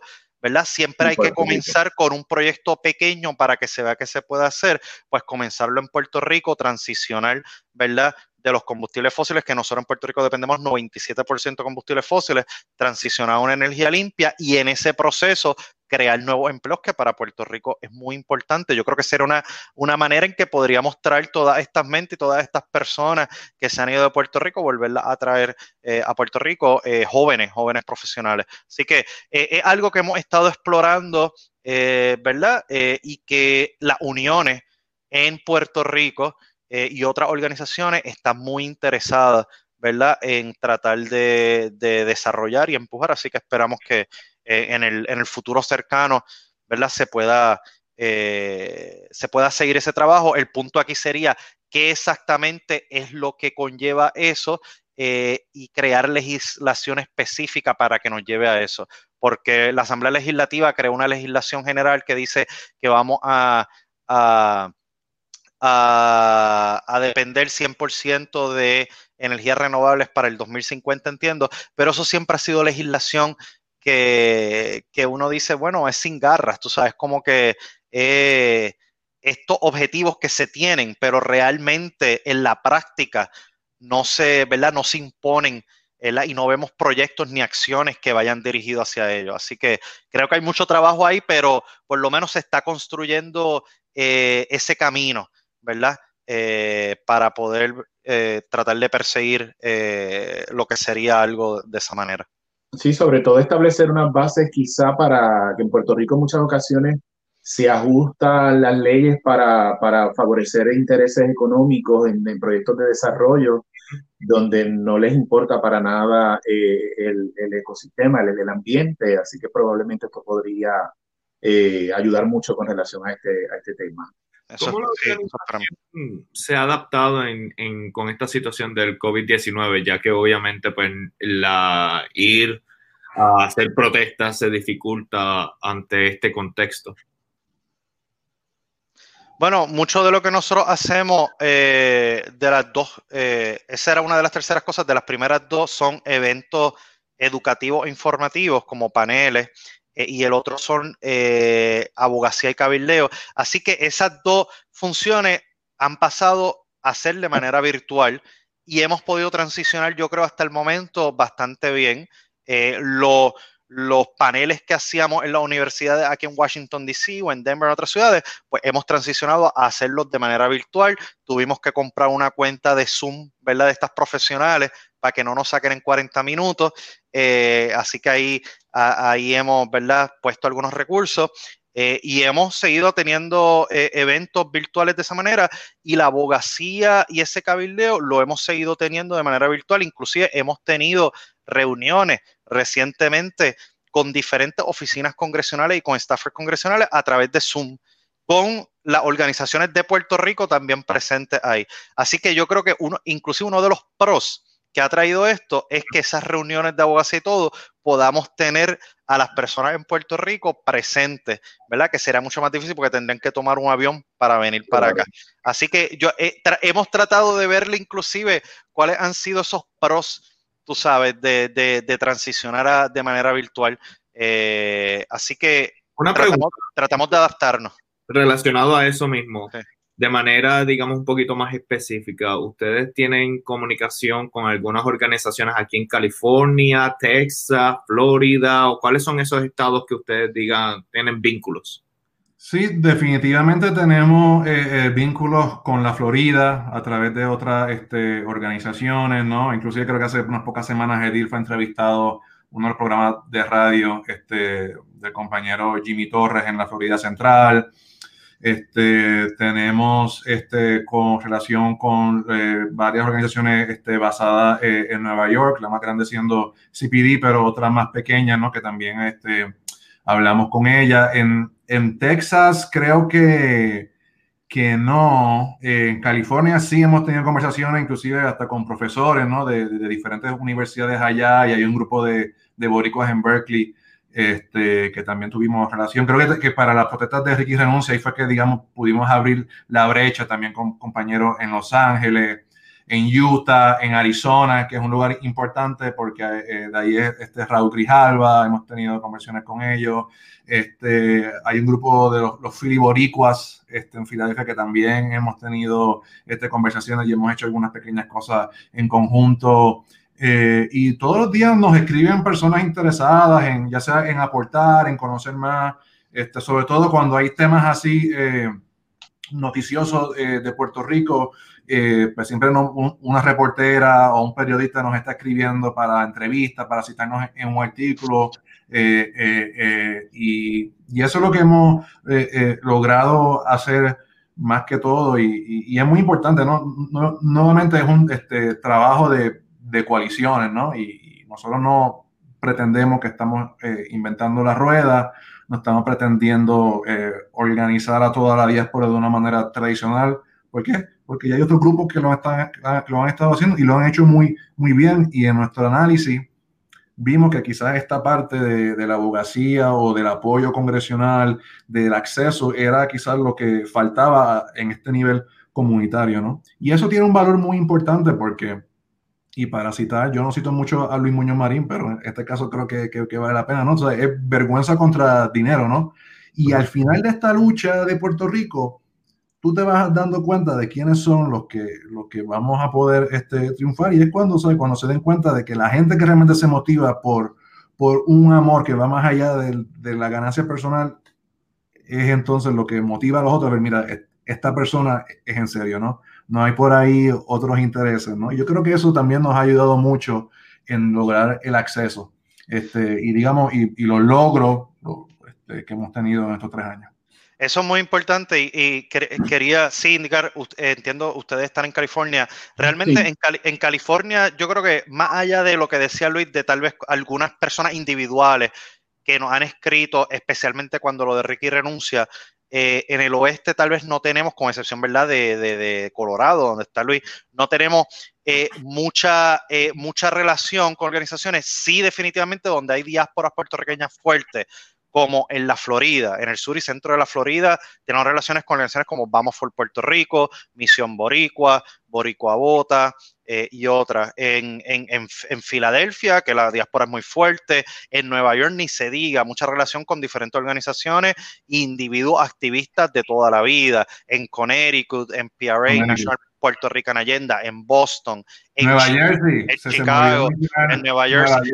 claro, todo lo que el este de Estados Unidos, que tiene presencia fuerte de diásporas puertorriqueñas organizadas e históricas, sí, pero en el área de California yo diría que no tanto, ni, ni, ni Oregon, ni Washington. Así que sería grandioso, ¿verdad? Si hay organizaciones o individuos que están allí eh, y, le, interesa de alguna manera, eh, ¿verdad? Eh, lo que estamos hablando, tienen tiempo, tienen interés en tratar de, de, ayudar en algunas de estas causas, que nos, eh, que nos escriban un email eh, o nos busquen por social media, Borica Unido en la Diáspora, nos envía un mensaje por Messenger. Una de las cosas, y lo dijo Luis, bien importante, ya que nosotros obviamente no es una cuestión de dinero, es una cuestión de amor. Una de las cosas que hemos visto es que nosotros, mucho del trabajo de traer gente, ¿verdad?, que colabore con nosotros, se trata de motivación y de agitación. O sea, motivación de que o sea, hacemos esto por amor y sé que hay muchas personas que quieren hacer esto por amor eh, y entonces hay algo genuino hay de esa manera y, muchas personas se motivan con eso y vienen y, trabajan y dan de su tiempo, ¿verdad? Sin esperar una recompensa a, cambio y hacemos, yo entiendo, un trabajo excelente comparado con cabilderos que les pagan miles y millones de dólares y agitación que tú sabes que se trata de básicamente eh, de la buena manera sea, dejar a los puertorriqueños saber, mira, nosotros estamos siendo atropellados de muchas maneras. O sea, y tenemos que, de alguna manera, ¿verdad? Eh, nos tenemos que activar, de esa agitación hablamos, nos tenemos que activar y llevar a cabo acciones concretas, ¿verdad? Eh, para proteger el bienestar de Puerto Rico, del archipiélago de Puerto Rico y de los puertorriqueños, no importa dónde sea. ¿Qué tipo de trabajos específicos las personas que estén interesadas pueden pueden ejercer en su organización? Mucho trabajo de comunicaciones y de, y de redes sociales. Necesitamos personas que nos ayuden con las comunicaciones, como hacemos muchos eventos y hacemos flyers para esos eventos, necesitamos gente que nos ayude a hacer los flyers, a coordinar esos eventos, a hacer todo lo que tiene que ver con las redes sociales, trabajar las redes sociales, pues son varias, eh, eh, eh, crear las cartas eh, necesitamos el trabajo para coordinar esos eventos. Ahora que son virtuales, hacer toda esa coordinación de Zoom, que a veces creemos que es tan fácil y no es no es tan fácil nada. Eh, y redactar. Nosotros también redactamos mucho, hacemos columnas de opinión, le escribimos constantemente al Congreso, hacemos research, investigación, para entonces redactar ya sean memos o one pagers, otro tipo de documentos que van al Congreso o que van a medios de comunicación. Así que comunica, eh, personas que sepan de comunicaciones, que sepan de redes sociales, que, se, que les guste investigar de estos temas que hemos hablado y que les gusten redactar, esas cosas las necesitamos. Genial, genial. Eh, tenía, quería darle espacio a unos comentarios de la comunidad. Eh, simplemente tengo, tengo uno interesante que dice, no estoy de acuerdo, solo deben de votar los puertorriqueños que solo viven en Puerto Rico. Hay puertorriqueños que llevan sobre 20 y 30 años viviendo y ya hicieron su vida por afuera y no creo que sea justo que ellos voten sobre el estatus. A mí me interesa, me parece eh, interesante lo que ella comenta. Creo que en ese proceso y en esa conversación seria que habíamos, habíamos comentado, sí definitivamente eh, es mucho más complejo que decir sí o no. Es una cuestión de empezar a saber, bueno, en qué medida una persona se considera puertorriqueño, cuánto tiempo lleva en la diáspora. Hay muchos matices y muchas partes de esa ecuación que a lo mejor no sea tan fácil, ¿verdad? Sí, eh, eh, y decir uno, es, la opinión, es la opinión de ella eh, que tiene toda la validez de ella pensar lo que ella quiera pensar. Para este, opiniones como esto o argumentos como estos que, que se dan en, muchos otros casos, ¿no? si, si, vamos a, a, los temas de derecho, no sé el, el derecho es uno que, que, que, todo tiene la, que todos tienen la oportunidad de, de, este, de, de ejercerlo, ¿no? No están obligados a, a, ejercerlo, simplemente que está disponible. Yo creo, pues, en, en, mi parecer, que ese derecho debe estar disponible. Quizás, precisamente, quizás a lo, mejor son las personas de 20 a 30 años que, pues, no van a ejercer su derecho al voto y está bien, ¿no? En una democracia está bien que no ejerzas tu, tu derecho al voto, pero para el que sí, porque tiene sus situaciones peculiares, haya vivido 50 años, yo creo que sí debe haber ese derecho. No es cuando hablan ¿no? de este, un tema otro muy controvertido, ¿no? El, el aborto, no, el, el, aborto es terrible. Bueno, no estamos hablando de que es obligatorio que la gente aborte. Es que las personas que tienen eh, la situación que tengan, tengan la libertad y el derecho de, de, de obtenerlo, ¿no? Yo creo que así es también con este tema del voto. No, no, como digo, no es algo que hemos hablado muy detalladamente en, en, en, en Ella trae un punto que me lleva a pensar, eh, hay muchos puertorriqueños que eh, migran hacia los Estados Unidos y luego en su etapa de retiro regresan al archipiélago.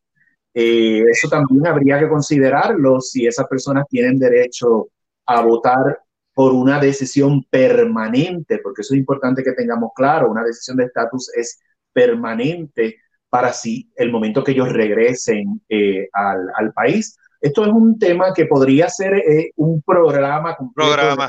Ese fue, ese fue Luis, Luis, Gutiérrez, el congresista Luis Gutiérrez de Chicago, hizo eso mismo porque él vivió por tanto tiempo en Chicago y él recientemente ahora que se ¿verdad? Se jubila, si se puede decir así, se regresa a vivir a, Puerto Rico. Pero quería, ¿verdad? Dejar claro eh, a, la persona que comentó, ¿verdad? Que nosotros, nosotros, eso era una opinión personal de nosotros, eh, pero nosotros no hemos consultado esto más allá, como decimos, nosotros... Eh, unas cuestiones así que vayamos a abogar por eso.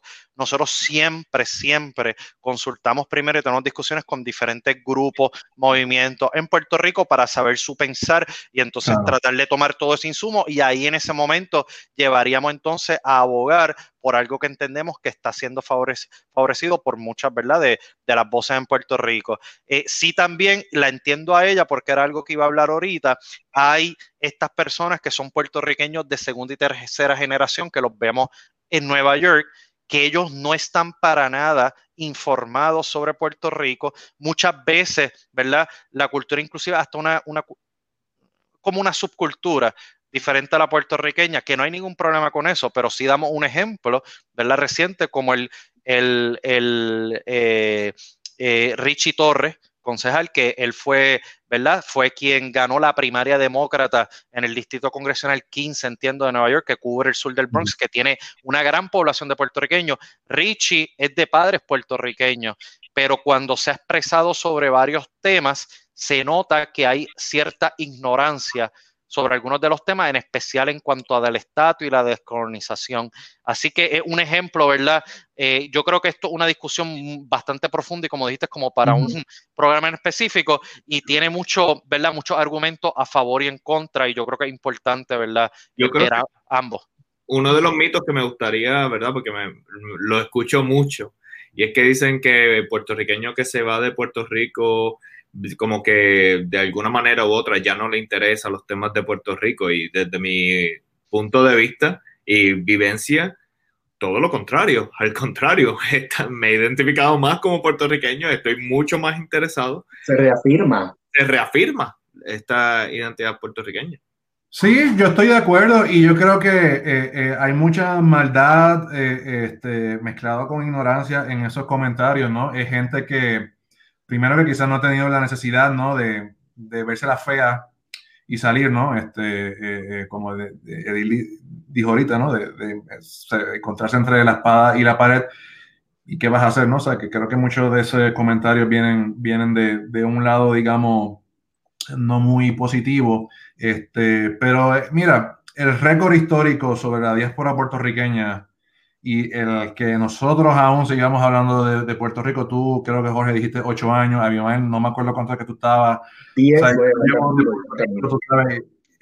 intermitentemente yendo y viniendo, ¿no? Eh, eh, es, un, es, un nexo que tenemos familia allá. Tú sabes que pretender que un puertorriqueño este, se, se disasocie de su isla eh, es, es, algo bien raro. O sea, inclusive los puertorriqueños somos quizás una de las pocas eh, eh, minoría de latinos en los Estados Unidos que, mira, tenemos un festival de, este, puertorriqueños en, diferentes estados, siendo el más grande el de Nueva York, ¿no? Este, hay gente que todavía se rehúsa a hablar este, este inglés o, todavía no han aprendido, ¿no? Y tú sabes, este, y eso es un acto de resistencia, ¿no? Eh, este, a diferencia de otras diásporas o de otros grupos de inmigrantes, ¿no? Que, que digamos, eh, eh, o sea, yo no soy experto en esto, ¿no? Pero o sea, el fenómeno del llamado melting pot, como que no ha funcionado con los puertorriqueños, si tú te pones a ver, ¿no? Ese el pluribus unum, inclusive siendo eh, posesión colonial,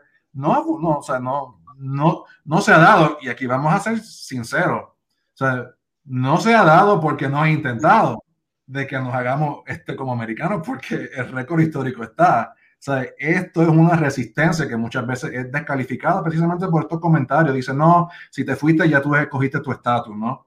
Bueno, y, y, la persona que se fue a, a Bélgica, ella, esa persona escogió su estatus, ¿sabes? Este, que no está en Estados Unidos, este, no, ¿no? Y, y, mucha también ignorancia en cuanto al proceso de... Cuando hablan de la diáspora, asumen que es Estados Unidos, pero no, es... Claro, de que la mayoría sea en Estados Unidos es cierto y, es porque, bueno, hay una ciudadanía en común, ¿no? Y es más, y es más fácil trabajar en los Estados Unidos de, lo que sea que meterte a la Unión Europea y mirar de qué vas a terminar trabajando, ¿no? Tú sabes, esos son parte, ¿no? De, de, de la, digamos, eh, este, contradicciones, ¿no? del colonialismo y, y, y que es algo que no es exclusivo ¿no? Al colonialismo puertorriqueño. Todas las naciones que alguna vez estuvieron bajo dominio colonial, hubo una gran población de esos lugares que se fueron a la metrópoli. Mira el caso de los nigerianos en, Inglaterra, los indios en Inglaterra, ¿no? Hay muchas comunidades. Porque ellos se hayan ido significa que, que su país también tiene que ser parte de Inglaterra. Porque hayan tantos mexicanos en Estados Unidos. Eso es eh, una decisión para que México sea un estado de los Estados Unidos Claro. Entonces, pues, son, son procesos, ¿no? De económicos, sociales, el push and pull factors que hacen de que, de que personas eh, salgan de, su país. Cuando Puerto Rico este, eh, sea Estado, si es que lo sea, yo, yo no creo en eso. Este, vamos a ver el caso de Nuevo México. ¿Cuántas personas yo he hablado de Nuevo México? Yo vivo aquí muy cerca que no pueden, no es artista o no trabaja en un laboratorio secreto este, en Nuevo México o son este, de los tribus originarias que no, no hay oportunidades en Nuevo México. Eso no te lo dicen tampoco, ¿no? Como los mexicanos que le cruzó la frontera siguen siendo discriminados ciento y pico de años después de haber, de haber tenido la estadidad, ¿no? Nadie habla español en Nuevo México, muy pocos hablan español en, Nuevo México, aunque lo reconozca la Constitución. Entonces, son nuevamente contradicciones, ¿no? Y, y, Y hay que estar bien educado, ¿no? Para tú decir, no, no, ya cogiste tu pasaje, este es tu pasaje, ya no puedes hablar. Me gustaría. Hay, hay miles de temas. Donald Trump habla de Puerto Rico y opina de Puerto Rico y tiene más poder y le vamos a escuchar a Donald Trump auspiciando Goya que a personas como nosotros o nuestros otros este, eh, eh, compatriotas que están en el exterior, o sea, su, su voz es menos por eso, ¿no? Donald Trump nunca ha vivido en Puerto Rico. Tú sabes, vamos a pasar por ahí, ¿no? Así que nada, eh, es una, como dicen, opening a kind of worms, ¿no? Este, y, y, nada, siempre yo creo que son críticas que vienen de la ignorancia o, o gente que solamente quiere este, fastidiar y, y, nada, hay que... Son muchos años de, de discurso repetido. Mucha. Adoctrinamiento. Sí, discursos repetidos durante muchos años. Sí, eh, bueno, sí, bueno, somos un país colonial, ¿no? Y, y, y, la gente a veces se, se, olvida de eso, ¿no? Y no se da cuenta que el día a día el pan y mantequilla de los puertorriqueños es vivir esa realidad colonial que incluye las diásporas, ¿no? Eh, estamos, estamos un poquito en contra del reloj porque hay sí, sí. grabación, pero quería darle la oportunidad también de que dieran un mensaje de conclusión sobre claro. lo que ustedes hacen. Bueno, básicamente, el espacio ahora es completamente suyo. Edil, dale tú, empieza tú. No, te iba a decir que le dieras tú. bueno, eh, estaba, estaba, ahí. Sí, sí, este, bueno, primeramente que nosotros eh, eh, eh, aprovechamos cualquier tipo de oportunidad de, de, hablar con otras personas, primero que se interesen en nuestro trabajo y segundo, ¿no? Que también están dejando su huella en, en la diáspora, ¿no? Lo que tú, eh, Abimar y Jorge están haciendo, que o sea, nos llena mucho de orgullo. Sé que hay muchos otros puertorriqueños haciendo un trabajo similar, tanto en los medios como en otras cosas, y creo que eso es eh, importante, ¿no? Eh, eh, y yo creo que si vamos a trabajar por Puerto Rico, no importa dónde un puertorriqueño se, se encuentre, si el puertorriqueño tiene puesto el corazón en donde tiene que estar, creo que siempre va a ser este, bienvenido, ¿no? A, a dar su opinión y, y aportar con, como sea, ¿no? O sea, esto no es una lucha de, de expertos, ni de millonarios, ni de... O sea, esta es la lucha básicamente por la supervivencia de, de, Puerto Rico, ¿no? Y, y, creo que las desgracias que nos han pasado en estos últimos 10, 15 años este, eh, nos llevan a ese punto de agitación, ¿no? Y habrán personas que siempre van a estar eh, en, eh, en, en, los márgenes, ¿no? Que nunca, nunca van a querer hacer. Yo creo como, como, como muchas veces, este, creo que José Martí es el que dice, ¿no? Tú sabes, por lo menos, ¿no? Ten la decencia de, de, dejar a los que luchen a que luchen, ¿no? Si tú no quieres luchar, pues tranquilo, estás en todo tu, tu, tu derecho, pero o sea, a, lo, a, los que sí quieren cambiar algo, pues no, no hay por qué este, eh, in, impedirles eso y, y yo creo que con eso yo resumo mi, mi intervención de hoy. Edith. Sí, y, suscribo lo que dice Luis.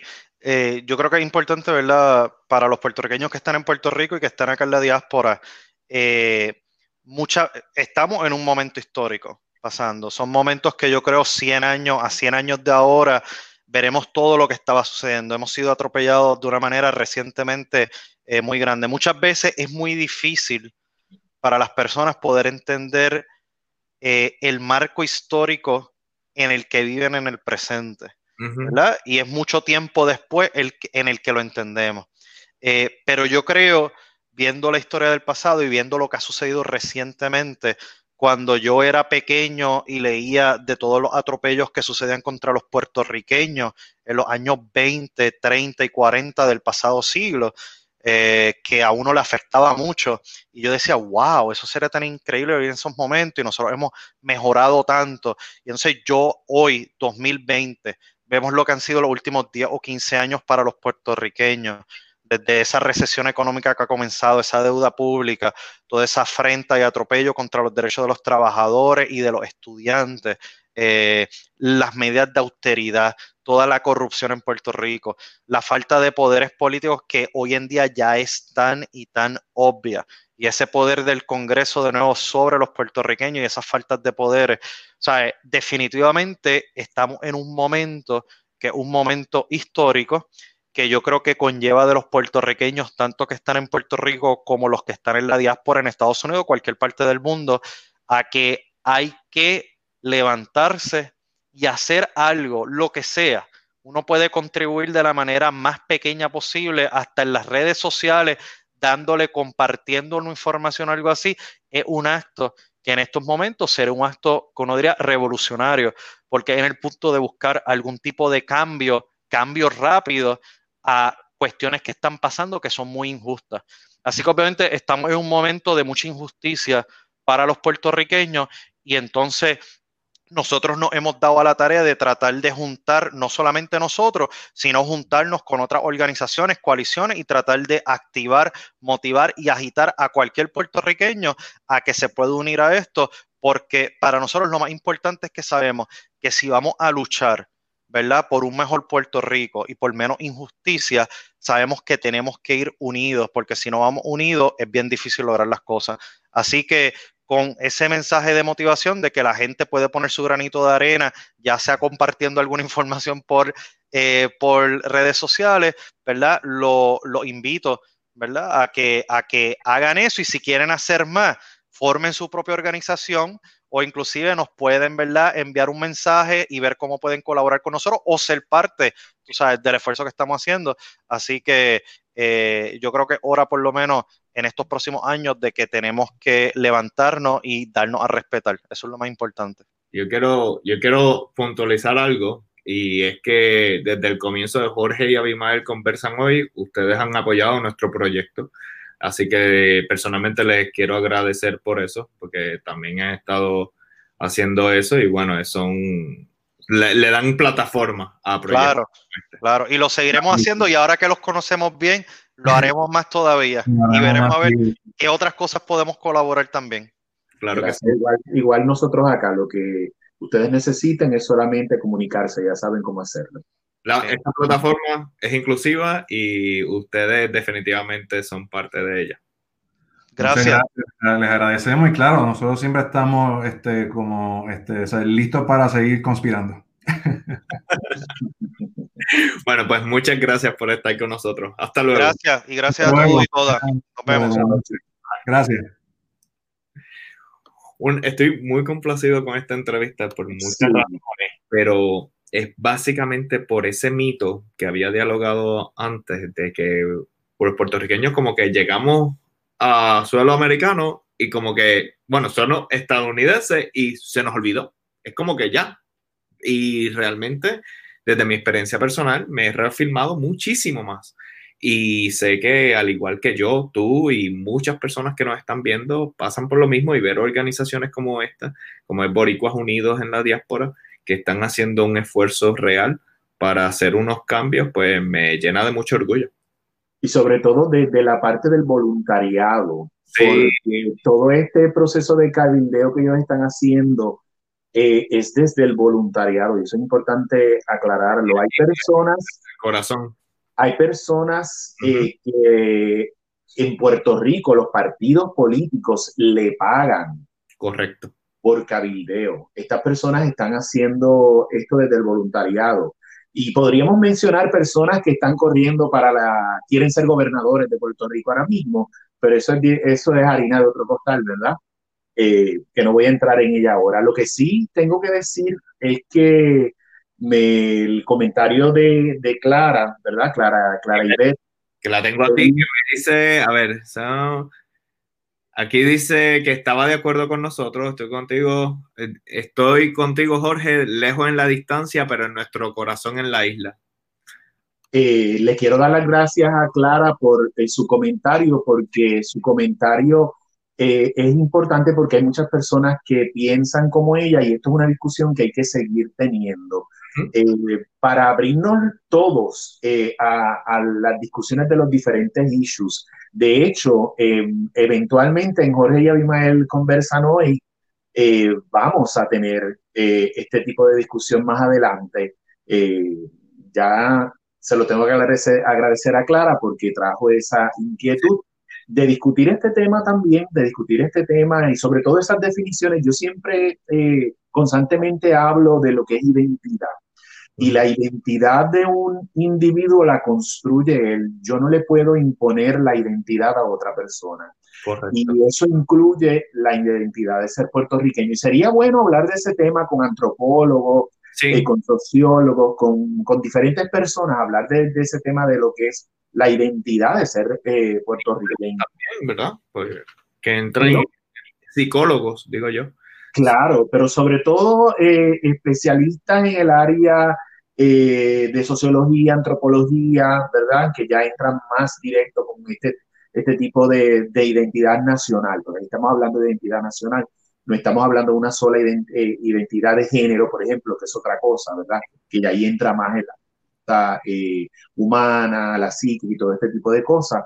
Eh, sería un buen tema también para Jorge y Abimael conversar hoy y me comprometo hoy a que dentro de la agenda que tenemos cargada, porque nosotros eh, cuando usted nos ve hablando aquí, ya nosotros tenemos eh, diferentes programas coordinados de antemano, pero en la agenda que tenemos cargada para el programa, les prometo que vamos a hablar de eso también. Sobre que de hecho, sería el momento adecuado para que eh, dejara saber cuál es el invitado la próxima semana. Sí, la próxima semana tenemos a Edwin Rivera de Western Dental and Orthodontics de aquí de Los Ángeles y vamos a estar hablando de algo bien importante y es de cuando vamos a, buscar servicios de salud, en este caso en particular eh, dentales, del miedo de las personas con relación a la pandemia que estamos viviendo y el COVID-19. Eso es algo que, muchas personas se enfrentan constantemente de que están en un momento que necesitan un servicio de salud,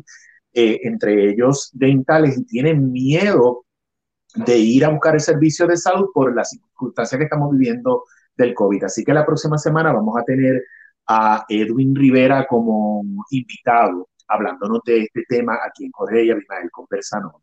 Genial, genial. Eh, para ir terminando, ahora sí, porque tenemos que de aquí brincar para una grabación. Eh, ¿Dónde te pueden conseguir, Abimael? Si me pueden seguir eh, en mi Facebook, arroba Abimael Acosta Writer, está ahí Abimael Acosta Writer de escritor corridito. Ahí pueden ver el show que tengo todos los sábados a las 4 de la tarde de Los Ángeles, 7 de la noche de Puerto Rico, que se llama Desde el Arte, donde también estamos teniendo conversaciones bien interesantes y bien importantes con diferentes artistas internacionales. Eh, eh, pueden entrar ahora mismo y pueden ver la entrevista que tuvimos con Carlos Leal, el actor suizo-español de la serie, la famosa serie que está ahora mismo en Netflix, El Internado. Tuvimos una conversación maravillosa. Ya hablamos también con Yvonne Cole, que también lo pueden ver en el canal de la serie Gender Virgin, y hablamos con Marlon Moreno, el protagonista de la serie El Capo. Y el próximo sábado vamos a estar hablando nada más y nada menos que con el gran actor puertorriqueño Modesto Lacen, el protagonista de la serie Celia, que tuvo Telemundo y que está en Netflix también. Así que síganme en Abimael Acosta Writer en Facebook, ahí pueden ver todos estos programas, en Twitter y en Instagram, arroba Abimael Acosta, y para que Jorge no me regañe, también en TikTok, arroba Abimael Acosta Portalatín y en YouTube Abimael Acosta. En YouTube ahora mismo estamos directos eh, desde allá en YouTube con Jorge y Abimael conversan hoy también. En mi caso, pues simplemente les recuerdo, en la descripción de este video hay un enlace que dice conoce a Jorge de los Ríos, hay un enlace, presiona ese enlace y eso les va a llevar a todas mis plataformas digitales, desde las redes sociales, mi página eh, en el internet, mi website y vuelvo y repito, eh, estoy haciendo asesoría de 30 minutos gratis en cuanto a tema digital, publicidad digital, websites, eh, cualquier tipo de promoción que usted esté interesado, incluyendo Jorge y Abimael conversan hoy. Si usted se quiere promocionar, como es el caso que hemos tenido anteriormente de diversos anunciantes, bueno, pues usted también tiene, tiene la oportunidad de hacerlo. Simplemente puede entrar a esos enlaces a mi página web y dejarme un mensaje o nos pueden escribir directamente a Jorge y Abimael conversan hoy a gmail.com sin nada más que decir, les doy muchas gracias por estar conectado o haberse conectado con nosotros en el futuro, viendo esta conversación que creo que es de vital importancia para todos los puertorriqueños e hispanos en general, porque es importante que, que la gente sepa, o sea, esto mismo, tal vez no en el contexto exacto de lo que está pasando en Puerto Rico, pero hay muchas personas de otros países que están pasando unos problemas similares debido a que la diáspora es algo que, bueno, se da en todos los países. Así que en nuestro caso, pues teníamos que ser específicos y traer los temas de interés de Puerto Rico. Así que sin nada más que decir, muchas gracias por estar con nosotros y nos vemos el próximo domingo, una de la tarde hora de Los Ángeles, cuatro de la tarde hora de Puerto Rico, en Jorge y Abimael conversan hoy. Muchas gracias. Gracias.